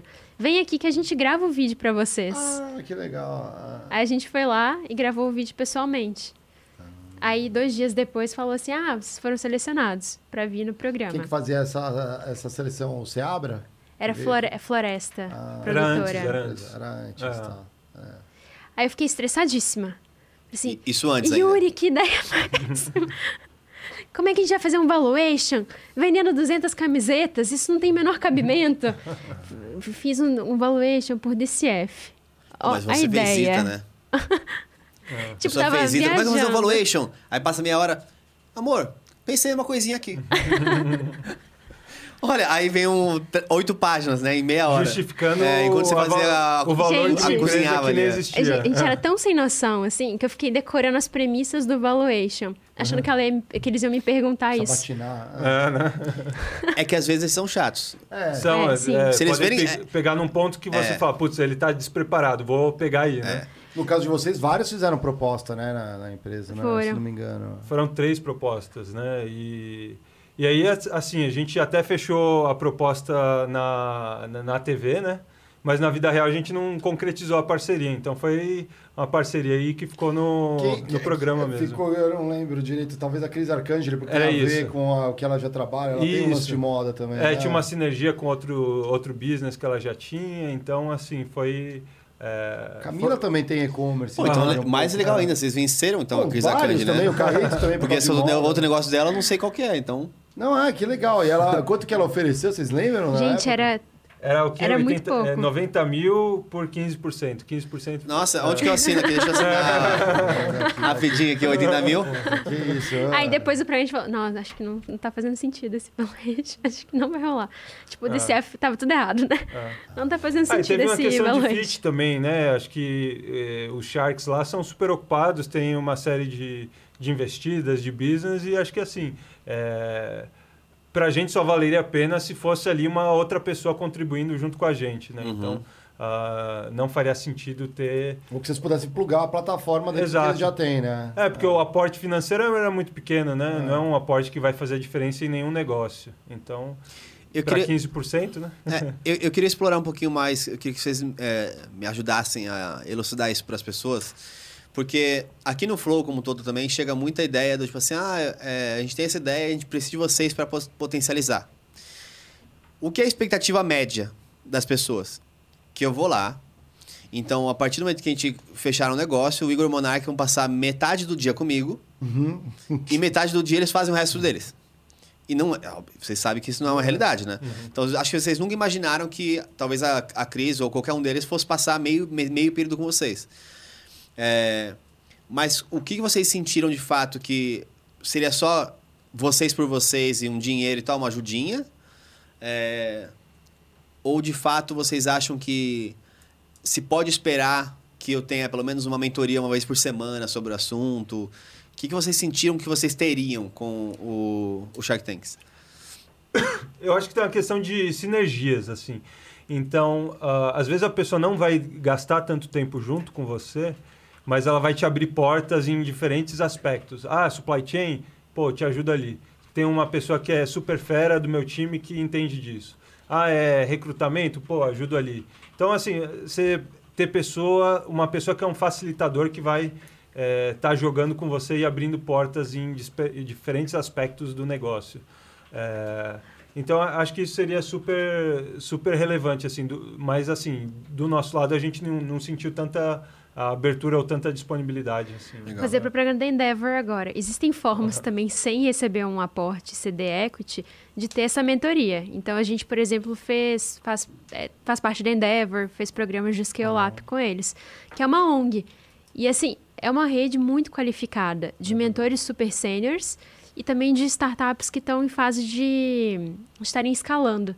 Legal. Tá. Então, Se e você pegar, não é uma assim, troca por equity. Marcel Teles que pô o cara é ali bilionário fundador ali junto com o grupo 3G né junto com o Lehman O cara tá é, ativo na Endeavor, faz mentoria, participa do board, das decisões. Assim, você tem todo tipo de, de, de liderança ali, de negócios dentro do, da, da plataforma. Então, assim, é super rico, agrega valor pra caramba. Então, a. Endeavor, a gente É, participou dessas duas acelerações. E tem processo seletivo. Então, assim, é uma rede de fato qualificada e selecionada a dedo por eles. Muito legal. Ô, Bia, vê se consegue alguém da Endeavor pra vir falar com a gente. Acho que é interessante pra gente trazer É, o o Diego Endeavor. acho que tem contato ali, É? é, já pode puxar. Não, total. Acho que é um papo legal pra gente né, trazer pra, pro Aham. pessoal. E Legal. assim, é, não sei se é spoiler alert ou não, né? É, acho que a Endeavor está fazendo uma próxima turma para ano que vem, que vai pegar acho que 100 empresas. Então, programa de aceleração para 100 empresas. Então, nesse grupo de empresas, eles acho que são agnósticos, né? Pegam diferentes segmentos e, pô, o Flow é um... Pode chamar de startup, não chama, mas é uma empresa que está crescendo num ritmo super acelerado e tem total potencial de, de fazer parte da comunidade, agregar valor. Vocês estão fazendo uma coisa que, assim, pouquíssimos estão fazendo Total. no Brasil. Até, Furo, furo de... e até porque, assim, um spoiler alert, né? Obviamente, é, a gente tem uma startup interna dentro do que é o Flow como um todo, que inclusive, muito em breve, daqui a pouco, daqui a uns minutinhos, a gente vai mostrar um pedacinho pra vocês, né? Porque Boa. todo mundo aqui ganha um emblema. Tem meus emblemas hoje, certo? Temos emblema. Então tá bom, daqui a pouco a gente mostra um pouquinho e fala é, sobre isso. NFT. Não, não é nem NFT, por enquanto. É algo muito maior, que aí tem partes que eu vou ter que contar só depois que acabar Legal. o. Ó, fiquei Porque eu, eu curiosíssima. fico vendo esses emblemas e falo, putz, os caras têm que fazer NFT com É, isso. não, mas é, aí tem outras coisas em jogo. É. é. É, mas, ao mesmo tempo, a gente é, quer sim é, estar nesse espaço, porque pelo menos uma parte do que a gente espera de patrocínio no ano que vem é, a, é o Media for Act. Então, o, a cultura do Flow é uma cultura plural. Né? Então, vocês conheceram um pouquinho mais aqui hoje, acho que depois a gente pode até passar por outros, outros é, estudos que estavam sendo usados, mas é, é extremamente plural. Então, a gente quer, por exemplo, no ano que vem ter um, um dos programas que algum host seja um host sênior. Então, todos esses papinhos que empresas ficam, a gente quer fazer porque a gente quer fazer. É, e parte disso é também dar voz ou dar, é, eventualmente, mídia para quem não conseguiria, que, a não ser através de um anjo que vai te colocar, vai fazer Media for Act e tal. Que é um modelo que, assim, é meio burocrático, né? E, assim, esse perfil não vai atrás desse formato. Não- Exato. Nunca vai funcionar. Nunca não vai, rolar. mas a gente É. se aproximando e obviamente tendo uma limitação, a gente não quer também virar só o Media for Act, que senão eu pa- paro de agregar para as pessoas. É, nosso Media for Act que a gente sempre teve desde o começo, que não foi só mídia que também a gente colocou dinheiro, foi o, o Felipe Mid, né, o Hidromel.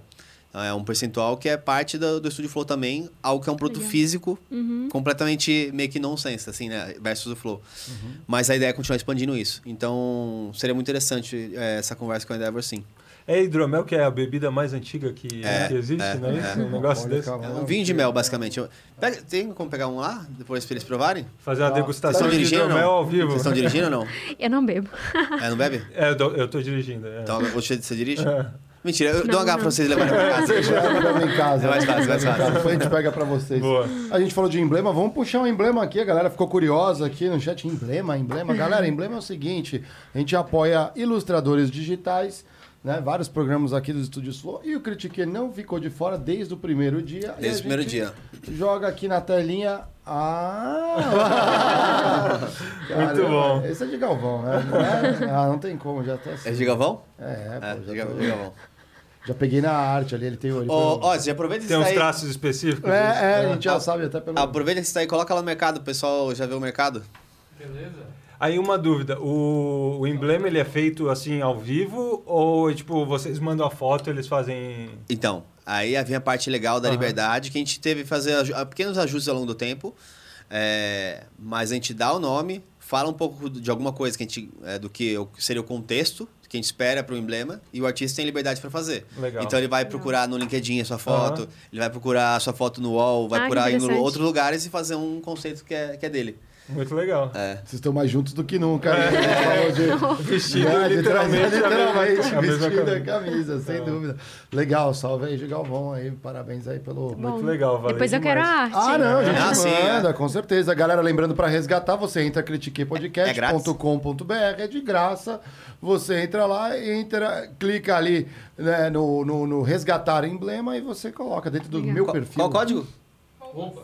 Roupas. Código roupas. Eu vou resgatar daqui a Aqui, pouco. ó. Esse aqui, então, é o nosso mercado, que é o modelo embrionário. E agora, por exemplo, se você não tem um, é de graça, tá, pessoal? Então, assim, antes de falar assim, ah, você tá vendendo isso aí? Não, é de graça. Mas se você é, quer manter a sua coleção, você viajou, você não conseguiu resgatar naquele dia especificamente, depois de 24 horas sai, põe um outro lá, o mais antigo, Otis. Põe, sei lá, o do Gaulês aí. Não, é só por Gaulês que acha. Tá vendo como você não tá vendo as dores Ó. de quem quer buscar? Olha lá. Ah, Inclusive, ei. o Veiga me usa junto com o Pedro de beta ó. do chat, porque a gente é os dois usuários mais burros aqui do estúdio. É, clica aí no do Gaules. Aí, por exemplo, quem não tem, você pode. Quem pegou de graça pode anunciar por, alguma, por algum valor. E quem quer também pode falar por quanto é, resgataria.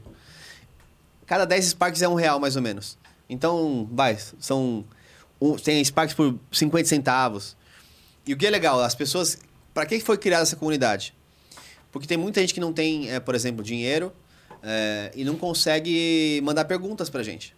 A gente tem um sistema de perguntas que custa 100 Sparks no nosso, Sim. no Flow custa 400. É, e tem muita gente, ou seja, 40 reais pra mandar uma pergunta. Uhum. Só que tem gente que não vai conseguir mandar 40 reais pra uma pergunta pro Flow, só que é fã. Sim. O que ele pode fazer hoje? Ele pode ir resgatando de graça É isso aí. Legal. os emblemas. Legal. Pode vender, trocar os emblemas por Sparks Uhum. e depois, sei lá, de duas semanas, mandar uma pergunta no Muito Flow. legal. Uma super moeda de troca aí. Exato. É. Então isso é só o começo. Essa é uma parte da startup Já que tô tá imaginando evoluindo. uma é, coisa aí. É o MVP. é o MVP do, do negócio. Mas tá, tá, super, tá super, super bom. É, já... E eu imagino que tem um super engajamento também. né? Total, total. Foi Muito bom. A nossa primeira live, a gente teve. é, a gente não tinha zero inscritos, a gente fez a primeira live com o Flow. E o nosso pr- primeiro emblema, emblema teve. Foi aqui, então não foi no Flow, foi no Critique. Foram 1.300 resgates no nosso primeiro emblema. É demais. Ou seja, 1.300 pessoas que não sabiam que era Critique, Uhum. mas que já sabiam da comunidade, opa, tem um novo podcast, vai lançar um negócio, eu tenho que estar ali. Muito e já bom. resgataram primeiro. Então é. É aí que você Fora vê os a. cracudos de Brand emblema. lovers. Começa a live, tem emblema, tem emblema, tem emblema. a gente não solta no início, galera, porque a gente gosta de soltar no meio do caminho. Mas um eu acho que a gente tem que mudar pro- isso pro início, depois a gente tem que pensar sobre isso. Por mas- quê? Os cracudos ir embora. Acho que não, acho que é legal. Eu acho que é legal de, já de mostrar logo de cara. Não, os engajadíssimos É. né? É, E aí, falando em emblema, spoiler, a gente tem um super, um super spoiler aí pra passar de Black Friday, né? Então, Ah, aí. sexta-feira agora já é Black Friday e a gente tem um super lançamento aí é, voltado aí para NFT. Não vou contar Ah, muita que coisa legal, aí, que legal. mas sexta-feira já tem um super lançamento. Além do, dos descontos de Black Friday, além de, de produto ali promocional, tem, tem mais coisa para sair. Então, Bacana. quem quiser ficar de olho, acompanhar, entra ali no site. Já vai- manda, pode falar É, no site, pode mandar tudo. Entra no, no- na parte de subscribers, né? Você pode se inscrever, deixar seu e-mail e aí você vai ser avisado sobre o que vai rolar aí no, no dia da Black Friday. Ó, Então, Escrever o e-mail e receber essa informação é de graça. Depois você pode decidir o que você faz ou não, mas exato. vai lá, né? É, exatamente. Já não, É. Porque depois fala assim, pô, passou, não peguei os emblemas. Exato. Tem gente, que já, tem gente que já vendeu todos os emblemas que tinha, resgatou, sei lá, 200. Resgatou por, sei lá, 2 mil Sparks, tem 200 reais. Pode mandar pergunta durante cinco episódios. Muito bom. É, isso é muito legal. Quanto custou? De graça. É de graça, exatamente. Muito O- legal. Vamos falar um pouco de próximos passos aí na empresa ali, futuro, né? O que, Oh. que vocês estão alçando? O que, que vocês estão visualizando de oportunidades no negócio? Muitas coisas. Vai, Acho que pra gente é super claro que tem muito, muito espaço para fazer muita coisa ainda. Então, a gente enxerga que a gente só está começando mesmo, né? Já virou assim, chavão, né? Todo mundo fala, ah, tô só começando e tal. Mas assim, é real. é, Falando de portfólio de produtos, para homem hoje é muito restrito. A gente tem ali é, camiseta para o dia a dia, tem a Tech T-shirt. Para esporte tem a Sporty e a Performance. É, cueca, tem dois modelos de tecido e quatro modelos de modelagem. É, E assim, meia. e meia. É um portfólio ridículo de pequeno, né? Então, assim, é, como a Insider conseguiu crescer tanto com um portfólio tão enxuto? Acho que esse diferencial de produto, tecnologia e os clientes de fato entendem que tem algo a mais ali, né? Tanto para a parte de usabilidade, conforto. Cada produto não é só mais um produto. É, Ele tipo, tem um motivo é, de Ele se existir. propõe a ser o melhor naquela categoria. Ah. E aí é, a gente entende que assim é super óbvio a expansão de portfólio, né? Então ano que vem começar a lançar bastante produto, né? Com, é, também aí mais spoilers, né? Então, ah, compor aí um guarda-roupa masculino, é, mas sempre Feminino trazendo também. E feminino. Feminino, é que o, o feminino já está mais avançado. Ele começou depois e já está mais avançado. Então, ah, o masculino está um pouquinho mais defasado. O homem mais básico também, né? Tem esse ponto que é relevante. Mas tem o portfólio, a expansão de portfólio, que é super óbvio, e tem outras iniciativas aí, né? Então, a gente está pilotando agora expansão de loja física, né? Então, Ah, a gente quer está com uma... perguntar, e onde vocês estão pensando? A gente já está com uma pop-up, né? Uma pop-up é uma loja temporária que está rodando ali na Alameda Lorena, é, qual o número? 1601, né? Uhum. Na Alameda Lorena 1601, Pertinho ali da, da- na Casa Cipó, né? Então é um espaço ali colaborativo que, que trabalha com diversas marcas e a Insider está no segundo andar. Então a gente está fazendo esse teste também para entender um pouco mais, conhecer um pouco mais do cliente no, no espaço físico, né? Então acho que para a gente vai ser muito aprendizado e para o cliente também vai ser interessante como experiência de compra. E aí, fora, fora esses dois projetos, tem outros, né? Internacionalização é um que a gente enxerga uma super oportunidade, porque assim, a tecnologia que a gente usa não é só inovadora no Brasil, mas assim, a nível global, o nosso produto também é inovador. Então, tem pouquíssimas empresas trabalhando com tecnologia têxtil e trazendo novas funcionalidades para as roupas do dia a dia. Então, a gente entende que a expansão global é algo super factível e, e no modelo de enviar para qualquer país. Então, hoje, a gente já fechou uma parceria de conseguir enviar produtos para diversas eh, localidades aí do mundo em dois dias. Então, às vezes, você consegue postar Nossa. um produto mais rápido para o exterior do que até aqui internamente para o Brasil. Então, é um super trabalho de, de logística ah, que a gente plugou com players aí, conseguiu des- desenvolver é, uma parceria rápida. O Japão é um mercado natural para vocês ou não? Acho que falando Eles, de- eles são mais preocupados, né, assim, com a, com essa questão viral, por exemplo. Talvez, inclusive, É. máscara venda para lá para sempre, né? Porque já vendia antes, né? Total. É. Mas assim, eu acho que é, falando de, de fit com o Japão, eu enxergo muito mais o lado do minimalismo, né? De, é, tem até um movimento japonista, que é um movimento assim dentro do fashion que são traços mais limpos, é, é, é, a- até a ausência de elementos. Assim, a blusa que a Carol está usando agora, o wingsuit, é muito dessa pegada. Assim. A Rebeca, estilista, vai ficar orgulhosa do É, Yuri. isso que eu, Sabendo isso que eu ia falar. A? Carol já olhou com cara de orgulho já. Assim, Foi, eu falei assim, nossa, tá E a sabendo. Isis também, ué. A Isis também. As duas, assim, as, as duas estilistas ali, tipo, eh, mandam super bem, assim, a, a base do trabalho todo de inovação de produto, eh, da tecnologia e do, do design e da, da percepção de marca, né? Então, Uhum. Tem esse as- alinhamento, assim, das duas serem muito guiadas por funcionalidade e minimalismo. É, Muito legal. O Alberto da contabilidade fica puto, porque ele não tem onde botar caneta. Vai ter que inventar outro lugar. Ah, né? Entendi, pô. Sacanagem. Não, mas é muito melhor. Eu, a- Você, ao mesmo tempo que você fecha por um lado, você tem um mercado inteiro se direcionando, se posicionando para esse lado. Acho que É. essa é a linha que vocês estão falando. né? Então, assim, tem uma informação assim super interessante que a gente pegou. Se você pegar o mercado brasileiro de moda, somando roupas, acessórios, eh, tênis, calçados, ah, tudo, né? Online e offline. digital e físico, né? Online e offline, ele é cinco vezes menor do que o mercado global de e-commerce, né? Então, assim, é, é um mercado muito maior, muito novo e pronto para ser explorado, né? Então, a gente vê aí startups começando a explorar esse mercado, mas a gente entende que é uma super oportunidade aí para a gente que assim já tem uma estrutura criada, já tem uma identidade de produto, já tem um, um diferencial claro competitivo, então E mesmo é o, botar para rodar. o dropshipping acelera muito isso, né? As Total. pessoas já conseguem em casa saber se tem algum, alguma forma de fazer um, é, uma- um- algum tipo de revenda, eles vão se virar para fazer isso acontecer. Isso é... É, eu tô pensando também as ameaças, porque num tempo não tão distante assim, é, o Brasil foi invadido ali produtos chineses e tudo mais, né?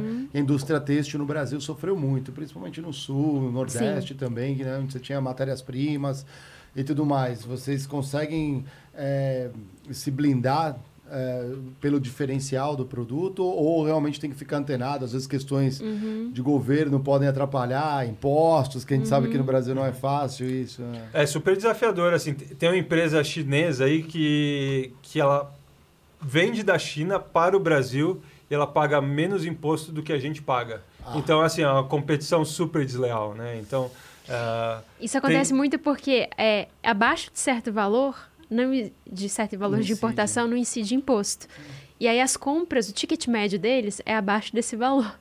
Mas a nossa grande vantagem é que eles vendem assim. Fast é, fashion. Fast fashion, porcaria, produto descartável que é, não dura duas, três lavagens, né? Então é outra proposta. A, a gente assim prefere olhar para o futuro, né? A gente enxerga que o mercado do futuro, o consumidor está cada vez mais consciente, exigindo mais responsabilidade das empresas, né? É, exigindo matérias-primas sustentáveis. É, então, acho que assim, não é papo furado, acho que é a nossa visão de futuro mesmo e a gente acredita nisso. E assim, na Insider, nenhum produto é feito de algodão, nenhum produto é feito de poliéster, porque a gente entende que são matérias-primas que são muito mais poluentes, danosas e tem menos funcionalidade para o usuário. O, o- in- interessante, o Monark foi hoje no, no Noir, né? É, e ele falou sobre uma visão muito interessante que eu vou usar para outro para outra questão, mas ele falou sobre o meta, que como se tipo acreditar, ele falou sobre acreditar em Deus, né? Ele falou que acreditar em Deus é um meta. Então, no mundo dos jogos, o que, que é o meta? O meta é Metaverso, você tá falando? Não, não, não. Ah, o meta, ah, o meta de jogo, O que que- né? da onde que vem meta? Não, sim. Mas não entendi, meta de objetivo. É, meta- Não, não, é que assim, no- nos jogos, meta é aquele é o modelo de jogo É most mais tactical benéfico, available strategy. Alguma coisa most tactical available strategy. Boa, nada como ninguém no comando aqui, ó. O que isso significa? O que significa? É a estratégia é, mais viável para que você ganhe aquele jogo. Aham. Agora, só parênteses, assim, a Carol agora tá aprendendo um pouco do, do, de como é não saber um termo, né? É, tá vendo? Tá Nossa, vendo? eu viajei total aqui, tá aprendendo. É, então, assim, é a, a estratégia, a melhor estratégia que você tem para vencer um jogo. Sim. Então, imagina que você tem um jogo com diversas classes. O pirata, o, o elemental, o herói, tem vários. Sempre tem né, dentro daquelas cartas uma combinação que é a mais efetiva. Aham. É o corta-caminho. Exatamente. É, e ele falou, por exemplo, que é, acreditar em Deus é um, é um meta, porque é o que faz Olha, é, coisas mais positivas. Most effective tax available. Então, quando a gente fala, por exemplo, que tem muita gente que fala assim, ah, mas é, tem as pessoas estão cada vez mais falando de, é, de sustentabilidade, falando de sei lá o quê, mas isso é tudo estratégia. Tudo na vida é um pouco de estratégia e 100% das pessoas são egoístas. Isso é fato. Mesmo quando você faz algo que é bom, você faz porque aquilo te faz bem. Então, dado que é, o meta, no caso, para mim, da, é, da parte fashion, é de fato você ser mais sustentável. Porque é o que vai manter a indústria viva por mais tempo, etc, etc. Então, gente, você pode- vocês podem ter milhões de reclamações, mas reclamar das coisas que estão sendo feitas em prol de um meta, né, o melhor para o mundo, é bizarro. Então, eu acho que é o caminho certo, esse caminho de... é, eu acho que as pessoas vão ser cada vez mais conscientes em relação à reutilização, por exemplo, é, em relação à destinação de onde vai, é, mesmo quando acaba o ciclo, mu- pouco se fala sobre isso. Para onde que vai todas as roupas? É, então, é... o- Total. Logística reversa, né? Já Sim. aproveitando aí, o próprio Facebook soltou um relatório agora, não sei se foi recente agora, acho que agora dessa Black Friday, falando que 70% dos, dos consumidores entrevistados mudariam de, de opinião em relação ao produto se descobrissem que é um produto que tem um impacto ambiental ah, nocivo, um impacto ambiental ruim. Então, assim, é- já é um público super relevante, né? Total. 70% da população é algo in- incrível. Eu acho assim que tem né? também muitas é, verdades escondidas porque é mais conveniente para a indústria como um todo. Então, assim, nos principais produtos de exportação do Brasil, é o que? Algodão. Não se fala no Brasil que algodão é um produto extremamente danoso para o meio ambiente. Então, você devasta é, a área para plantar ele, ele é super intensivo no- na irrigação, uso de pesticida, inseticida. Então, por isso a gente optou por não usar. E a gente usa matéria-prima de origem celulósica. Então, a matéria-prima dela é madeira de árvore de reflorestamento. E aí é feito um trabalho de transformar essa madeira em fibra, em que existe o reaproveitamento e reciclagem dos insumos químicos usados. Legal. É, só que não se fala no Brasil que algodão é uma coisa ruim. Até uma associação que tem de sustentabilidade, que é uma associação que pra gente é negativa, que é uma coisa rústica.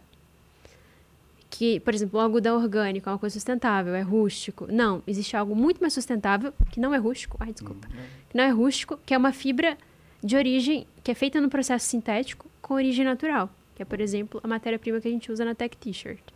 Então, assim, tem coisas que não são ditas. E acho que é mais esse ponto Não, e mesmo. de, de curiosidade, você falou que é matéria-prima celulósica, mas qual é a, a- a matriz? É, que tipo de planta?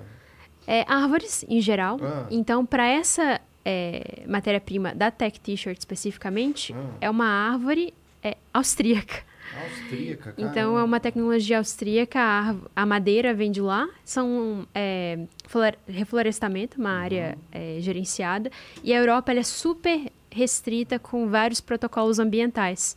E essa, no- essa nossa fibra tem esses selos. Ah, que legal. Então, até por isso a gente consegue sustentar essa sustentabilidade a nível global, porque já tem esses selos validados é, mundia- globalmente. É, eu, eu acho assim super interessante que, é, que tenham movimentos ou que tenham é, reality shows, programações que falem um pouco mais sobre as indústrias, né? Eu sinto muito falta de, de informação sobre a indústria. Eu vi aquele Seaspiracy, que eu falo algumas vezes já aqui, recomendo que todo mundo veja, é, que fala basicamente a indústria toda é, começa por trás do, do- da- das redes de pesca. Quer dizer, vai atrás da rede de pesca no final. Porque ele começa perguntando, tipo, tá, qual Por que, é, o canudinho, né? qual que é o percentual de canudinho que vai pro oceano? Porque tá o mundo inteiro, a ONU tá falando do canudinho, né? O Greenpeace tá falando do canudinho. Quanto que é o canudinho Perto do oceano? Uhum.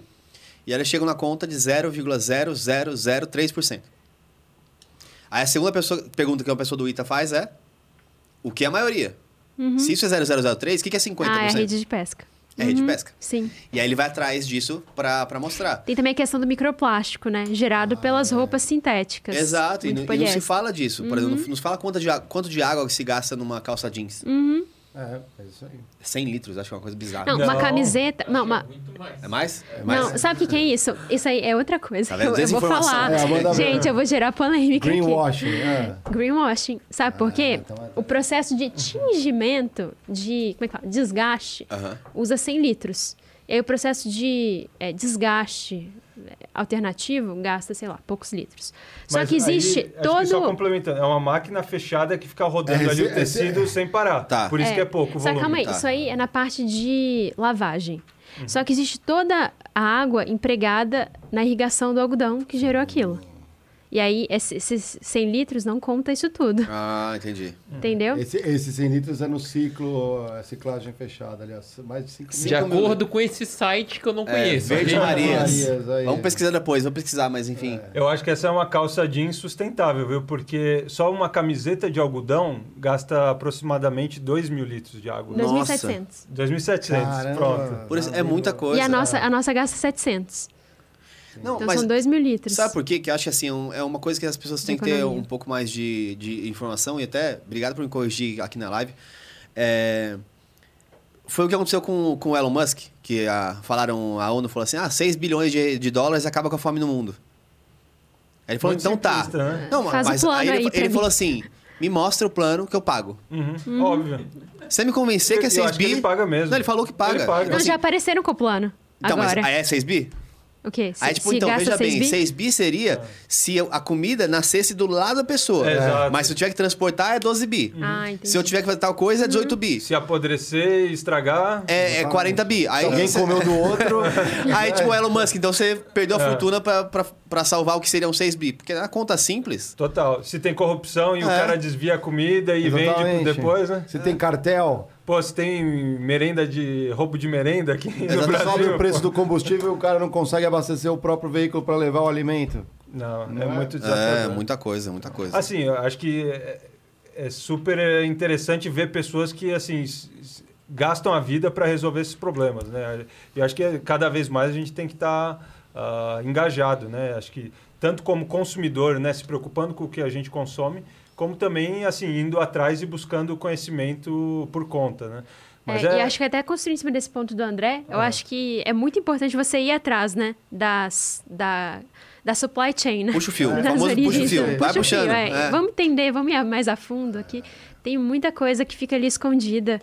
A ESG tá super na moda. A gente precisava falar, trazer alguém aí Bia, de ESG aqui, né? Tem o ESG da depressão ali no, no Instagram. Vamos trazer esses caras Ah, aí. não eles- conheço. Não, é bom, eles dão uma, uma cutucada forte ali, né? Porque toda empresa agora é ESG, Aham. né? Mas é. o talvez o E, né, de environmental, né, de, de ambiental, tá realmente no foco de todo mundo, ainda que não esteja vivendo plenamente. Mas eu já vi muita empresa que já tá legal às vezes assim, já tá numa direção porque é, um, é uma jornada. Mas quando você pega na parte social, às vezes nem indo para as comunidades fora, é dentro, mas trata os funcionários como um lixo. Então, assim, não adianta nada. Você tá, "Dô, tô fazendo um negócio legal para o meio ambiente, mas a, a comunidade interna ali tá sofrendo. É. Então, assim, é um pouco de tudo. Que tem a ver com o jeito de governança, no fundo, né? Sim. não- os elementos separados ali não vão funcionar bem. Tem que estar tem que tá bem costurado junto, né? Não é Com só certeza. sucumbindo à pressão do acionista por retorno financeiro, mas algo que possa ser perdurar e às vezes transcendentar a nossa trans, transcenden- Totalizar. totalizar a nossa existência. é verdade, né? Esse é, transcendental que é o mais difícil, né? O pessoal quer retorno rápido. É.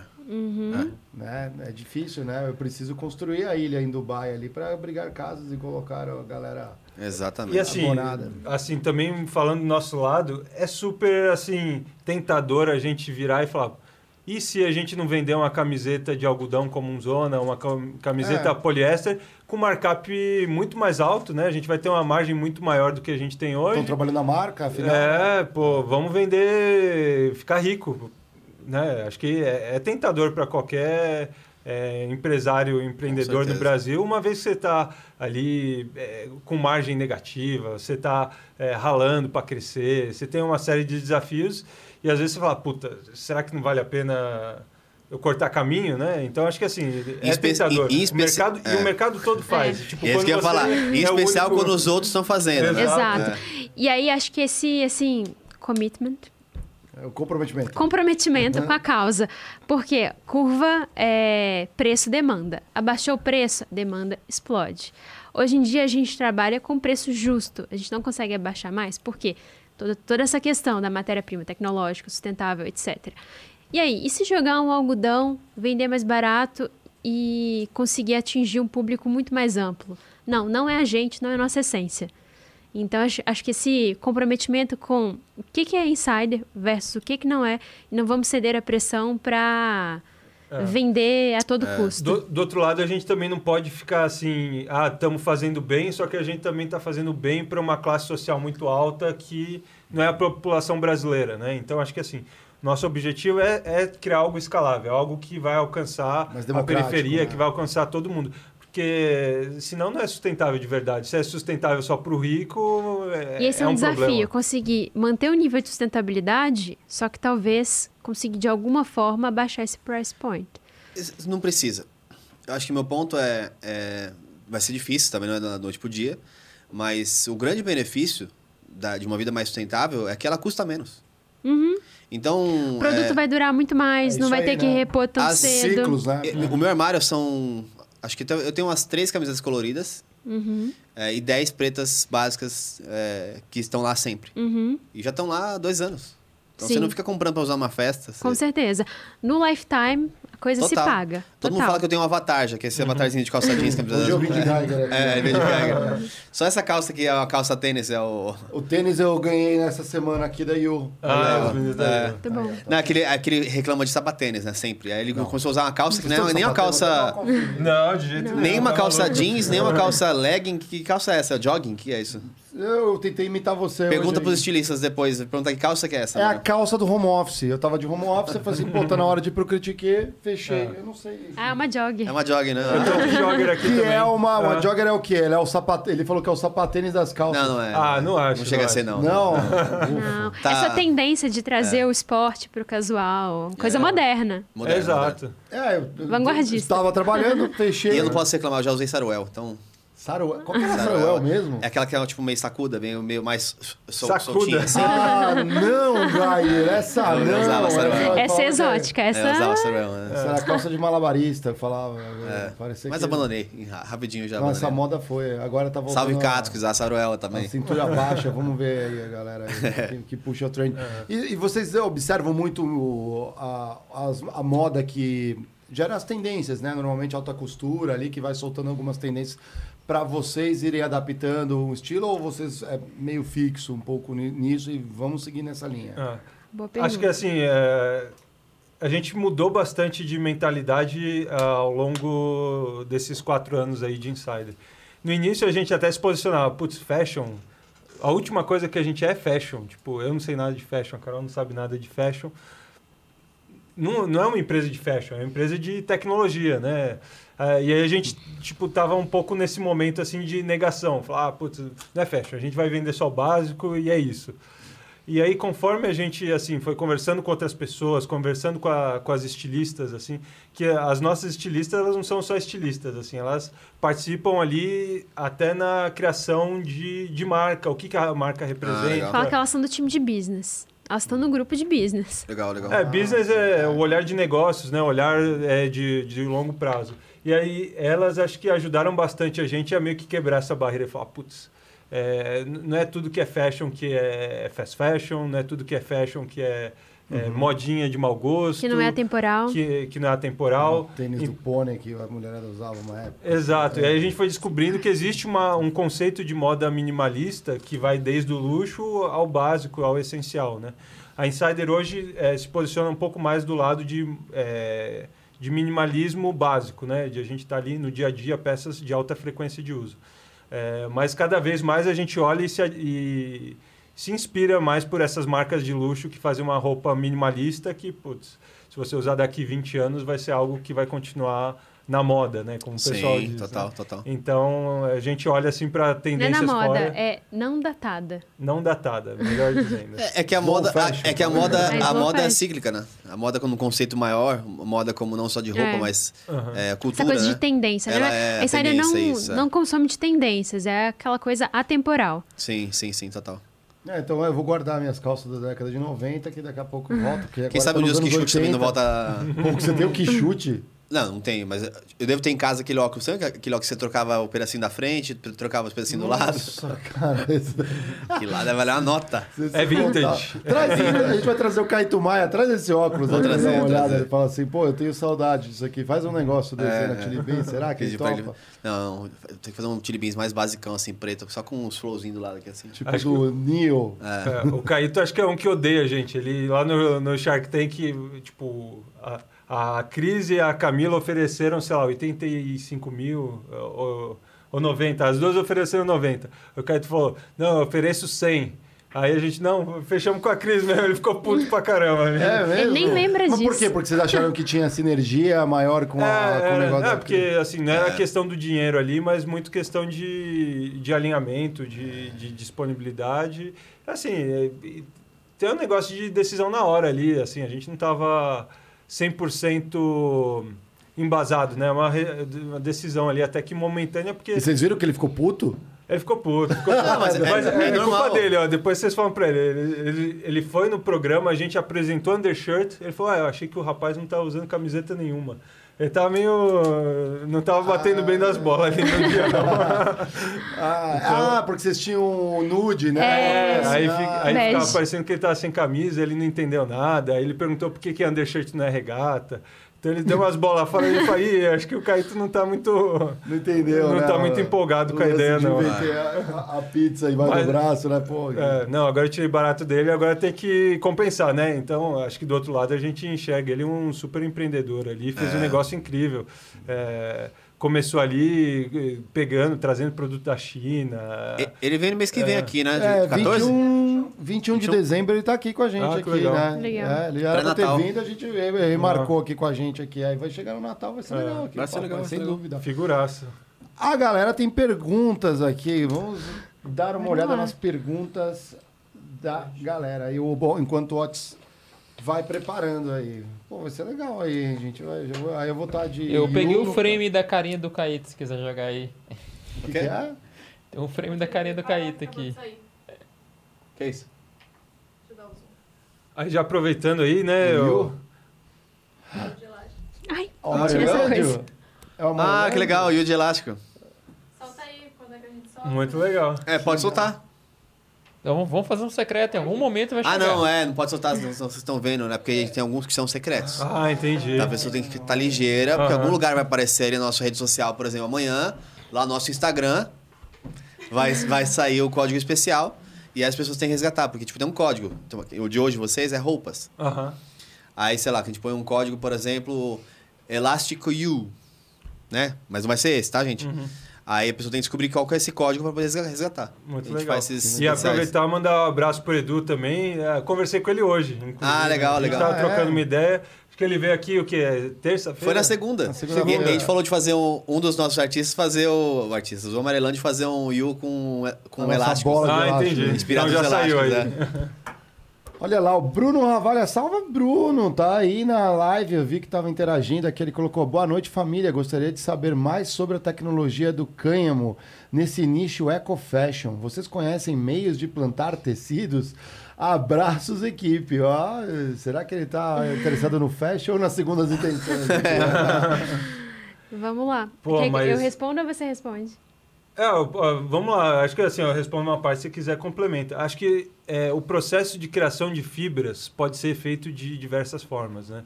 Então, hoje a gente trabalha com essa camiseta aqui que eu estou usando, é uma fibra de celulose. Então, é proveniente da madeira, feita de madeira de reflorestamento, né? Então, ah, assim, o que a gente tem em mente é sempre, ah, fibra é algodão, né? Tipo, você já meio que asso- associa naturalmente.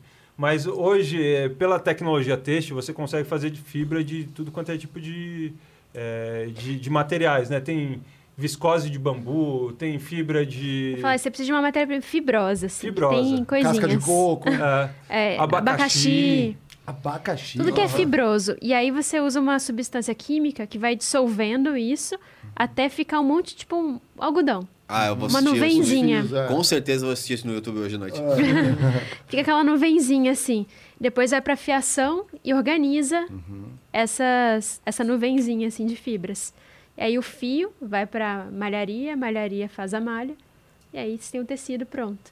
Caramba, é sensacional. exato. Então, assim, qualquer ou coisa, qualquer não, mas várias coisas vegetais podem virar fibra, que podem virar um tecido. Aí a pergunta é... Inclusive se- cânhamo. Exato. É, quem fazia corda, é bem antigo, né? Cânhamo Ah. fazia corda, né? Igual alternativa ao Ah. sisal, né? No fundo. é. Aí a pergunta é, não sei se é escalável e não sei se é sustentável, porque às vezes tem substâncias que são tão difíceis de você transformar em fibra, é, que aí o processo fica, assim, a matéria-prima pode ser super sustentável, só que o processo é poluente. Processo Sim, químico, entendi. né? É, Entendi. E aí então, acaba assim, não valendo tem a pena. a parte de garantir que esses é, é, produtos químicos usados no processo de transformar a matéria-prima bruta em fibra são reciclados, são reutilizados, são devolvidos para a natureza é, num formato não poluente. É, aí eu não sei, vou me atrever aqui, eu não sou engenheiro têxtil, mas se não me engano, você tem uma composição, dependendo da fibra, né, que você colocou bem, é, você tem a gramatura ali, né, aplicações e tudo mais. Se não me engano, aí ó, o cânhamo é mais usado, vai for, por conta da espessura, vai É muito formar uma- grosso. muito grosso, aí vai formar alguma coisa mais parecida com lona e tudo mais. A Adidas Entendi. usou uma época, né? Acho que era Adidas Hemp ali, então era um tênis um pouco É. mais grosso e tudo mais. Então depende da Bem das aplicação. antigas, né? Não sei, talvez Sim. se você for colocar numa camiseta como essa, talvez não fique aquele o, o- o toque não fique tão gostoso, mas talvez sirva para uma jaqueta, para um outro- É, aí talvez, Lona, seria, né? talvez seria mais pra parte de moda moda tradicional. Porque imagina, sei lá, é, vamos supor que eu pego, sei lá, vou pegar é, alguma árvore importante, sei lá, pau Brasil, Não faça isso. e vou fazer uma jaqueta de pau Brasil só pra fazer uma coleção específica. Aí não é nem tanto pelo, né? É, o storytelling da. Ah, essa fibra foi feita com. Entendeu? Acho que é mais por isso. Talvez eu, eu não sei, tem que botar na ponta do lápis a escala para plantar e produzir ali e tudo mais, ou às vezes é... Planta lá na Áustria. Não, mas é que, é, não, mas é que, por exemplo, a gente falou, né, da, da lá, casca de coco, né, que também gera uma fibra, dá para fazer uma série de coisas. Você vai usar o coco em tantas aplicações antes, inclusive tirando a água de Sim. coco, e aí aquele, o- você Exato. aproveita Algo o máximo, que né, o decomporia ali no meio É. ambiente, você está usando. Exatamente, então você tira o fim. máximo ali do que pode, né? Então se for nessa linha ali, também talvez você possa ter o. Aí eu não sei se vocês conhecem ali, vocês procurem ali o, o Bruno, você procura a galera aí que. Boa. Uma boa base, Bruno, é o Embrapa, tá? O Embrapa tem um monte de informação disponível Legal. de graça. Você pode achar ali, você, inclusive legislação, independente que é. Eu tinha um. Tava olhando um negocinho com plantas ali também. é, principalmente suculentas, e aí eu. E cactos, eu olhei, fui no Embrapa, eles me ajudaram super. E Legal. aí Legal. ajudaram tanto que eu olhei e falei assim: não vou fazer isso. Não. Bruno, o Bruno me mandou mensagem também, ele é especialista em tráfego pago. A gente tá trocando uma ideia pra ver se, se a gente pode trabalhar em algo para o Flow. Nossa, Brunão, Brunão, hein? Já recebi sua mensagem, tá? Depois eu te respondo ali, a gente vai trocar uma ideia. Ó, manda pra gente aí também. é, se tiver dica de tráfego pago aí, ó. Olha lá. Brunão. Olha lá, Brunão. Já achou? Diz que é brabo, mandou um plano aqui que parece bem, bem interessante. Fez Total. durante a, a noite aí só pra ajudar. É. É, Vou que- puxar a orelha aqui Pro do? Mário. É, ele... Pra tudo, pra tudo. Pra tudo, cara, gostei já. já é- Puxar a orelha do Mário aí e falar, ó, o Facebook tem que entregar mais agora. Os anúncios estão. A galera tão tem que estar no pouco. Facebook. Você tem, você entrou É hoje. isso aí. É. Se você tá lá, vai ajudar. O... Mas tem várias ali. Senão a gente, senão a gente monta a nossa mídia social aqui, ó. Exato, Entre nós pronto. quatro, assim. e a gente mesmo anuncia aqui. A NV. A gente tem um ritual é, que é a, a nossa famosa bola de elásticos do Critique. Se vocês puderem agregar Ah, aqui umas legal. ligas, é Boa. como se vocês estivessem colocando, como se fosse uma fibra desenvolvida especificamente para um novo É. produto feito de elásticos bom. sustentáveis. Vai. E os dois estão ruins de elástico, hein? Eu tô, pelo menos. É que, é que com a mão é mais fácil, incrivelmente. Tem Como coisa assim? na vida que você coloca assim, ó, e já só solta. Ah, entendi. Ah, legal. É, até- Vou seguir desenvolveu dica uma aqui, técnica então. aqui, um É. procedimento para Deixa eu colocar. tentar. Põe a sua em um cima da minha que já resolve, ó. Isso, aí, ó, vou, vou ter que ligar lá no Ita. Pronto, hein, engenheiro. Aproveitar e mandar um salve também pro Edu, que veio aqui nos prestigiar na segunda-feira. E agora na sexta, quem, Marão? Sexta-feira, Bia. Futebol Ah, é, interativo. Futebol interativo, pô, vai ser um papo brabo, hein? Já estou com minha, meu crachá da Libertadores. Um salve pra galera. Vou ser o único palmeirense que vai junto. Mas tudo bem. Ah, junto com a galera aqui? Um pouquinho de medinho. São nove flamenguistas e eu palmeirense. Cara, eu não sei porque eu torço, porque eu não quero que nenhum ganhe, na verdade. Não tá estão destruindo nossa Ele tirou- maneira. bola de elásticos três. aqui, ó, tá vendo, galera?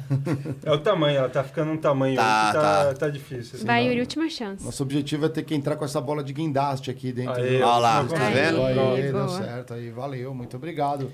É, vamos bater um ponto de saída também, né? Enquanto isso, eu vou mandando salves aqui pra galera, pro Bruno, que mandou a pergunta também. João Vitor tá aqui. A dona Agora Lia foi, ó. falou assim: Eu ouvi, eu também te amo, meu filho. Ah, minha mãe. É, aqui ela colocou a Beijo, mãe. Isabel Macop, estava aqui presente, Moacir Borges, Roberto Magalhães Silva, é, pô, Thales Amarelândia, o nosso moderador, foi promovido a moderadora já há um tempo e está fazendo um papel muito bem. Salve Amarelândia, estamos gostando de ver, hein? Ó, Antônio Marcos Guilherme. É, Pô, tem uma galera aqui, ó. Miguel. Pô, valeu, galera. Obrigado aí por prestigiar o programa e até sexta-feira. Recados, finais? Recados finais, é. Recados finais, gente, muito obrigada aí por receber a gente. Imagina. Foi um prazer participar. É... E É isso, é. Assim, fazer o merchan também, né? Claro, com certeza. Então, assim, sexta-feira é Black Friday, eu- essa é a semana com maior é, descontos do ano na Insider. Tem super lançamento na sexta-feira e tem promoções ao longo de, de toda a semana. Então, já tá tendo promo aí, ó. Quem quiser acessar, Muito Exato. bom. E aí podemos deixar o cupom Critique aí pro pessoal utilizar também. É um Boa. super Boa. benefício aí de quem tá certeza. acompanhando o podcast também. A gente já libera já e já coloca depois o, o secreto ali. O secreto do, da- do emblema e já libera o código pra galera. Beleza? Que, ó, sensacional, sensacional. Prazerzaço conhecer vocês. Um casalzão Prazer foda. foi todo Casal, Bravos, hein? casalzão da porra, como diria minha, minha, meu mozão. É, não, mas é mesmo, hein? Bravos, hein? Que parabéns, hein? Que legal. Não, então de parabéns pelo podcast aí. Critique. É. tem que crescer cada vez mais também. Tomara. Aos pouquinhos a gente tá crescendo no orgânico, mas, é mas. Bem orgânico, né? Mas, mas é isso, cara. O Flow demorou bastante tempo também. E assim, a gente. Sem pressa também. É aquilo, as pessoas vêm e a gente tem pouco tempo, às vezes, para falar da gente, né? Tanto que a gente vai fazer a primeira vez, depois de seis meses agora, que a gente vai fazer uma sessão que, se- que é eu, aí o Mário e o Diego me entrevistando, eu e o Diego entrevistando o Mário, legal. e o, eu e o Mário entrevistando o Diego. Muita história pra contar aí. É, a gente troca bastante Nossa, ideia aqui, mas certeza. muita gente não conhece a gente. Fala assim, mas Exato. fala de vocês. Legal. Então não, não cabe. Então, Aliás, o Diego volta semana que vem, vamos ver. Ele estava em missão secreta. O que será que ele nos vai trazer? Exatamente. Vamos ver. Vamos apresentar. E obrigado também à Flash que fez esse programa existir com o seu patrocínio aqui. Sem vocês não somos ninguém. Muito obrigado aos patrocinadores. Muito legal. Certo? Vamos que vamos. Valeu, Valeu, galera. Aquele abraço. Valeu, gente. Prazerzaço. Contra oito.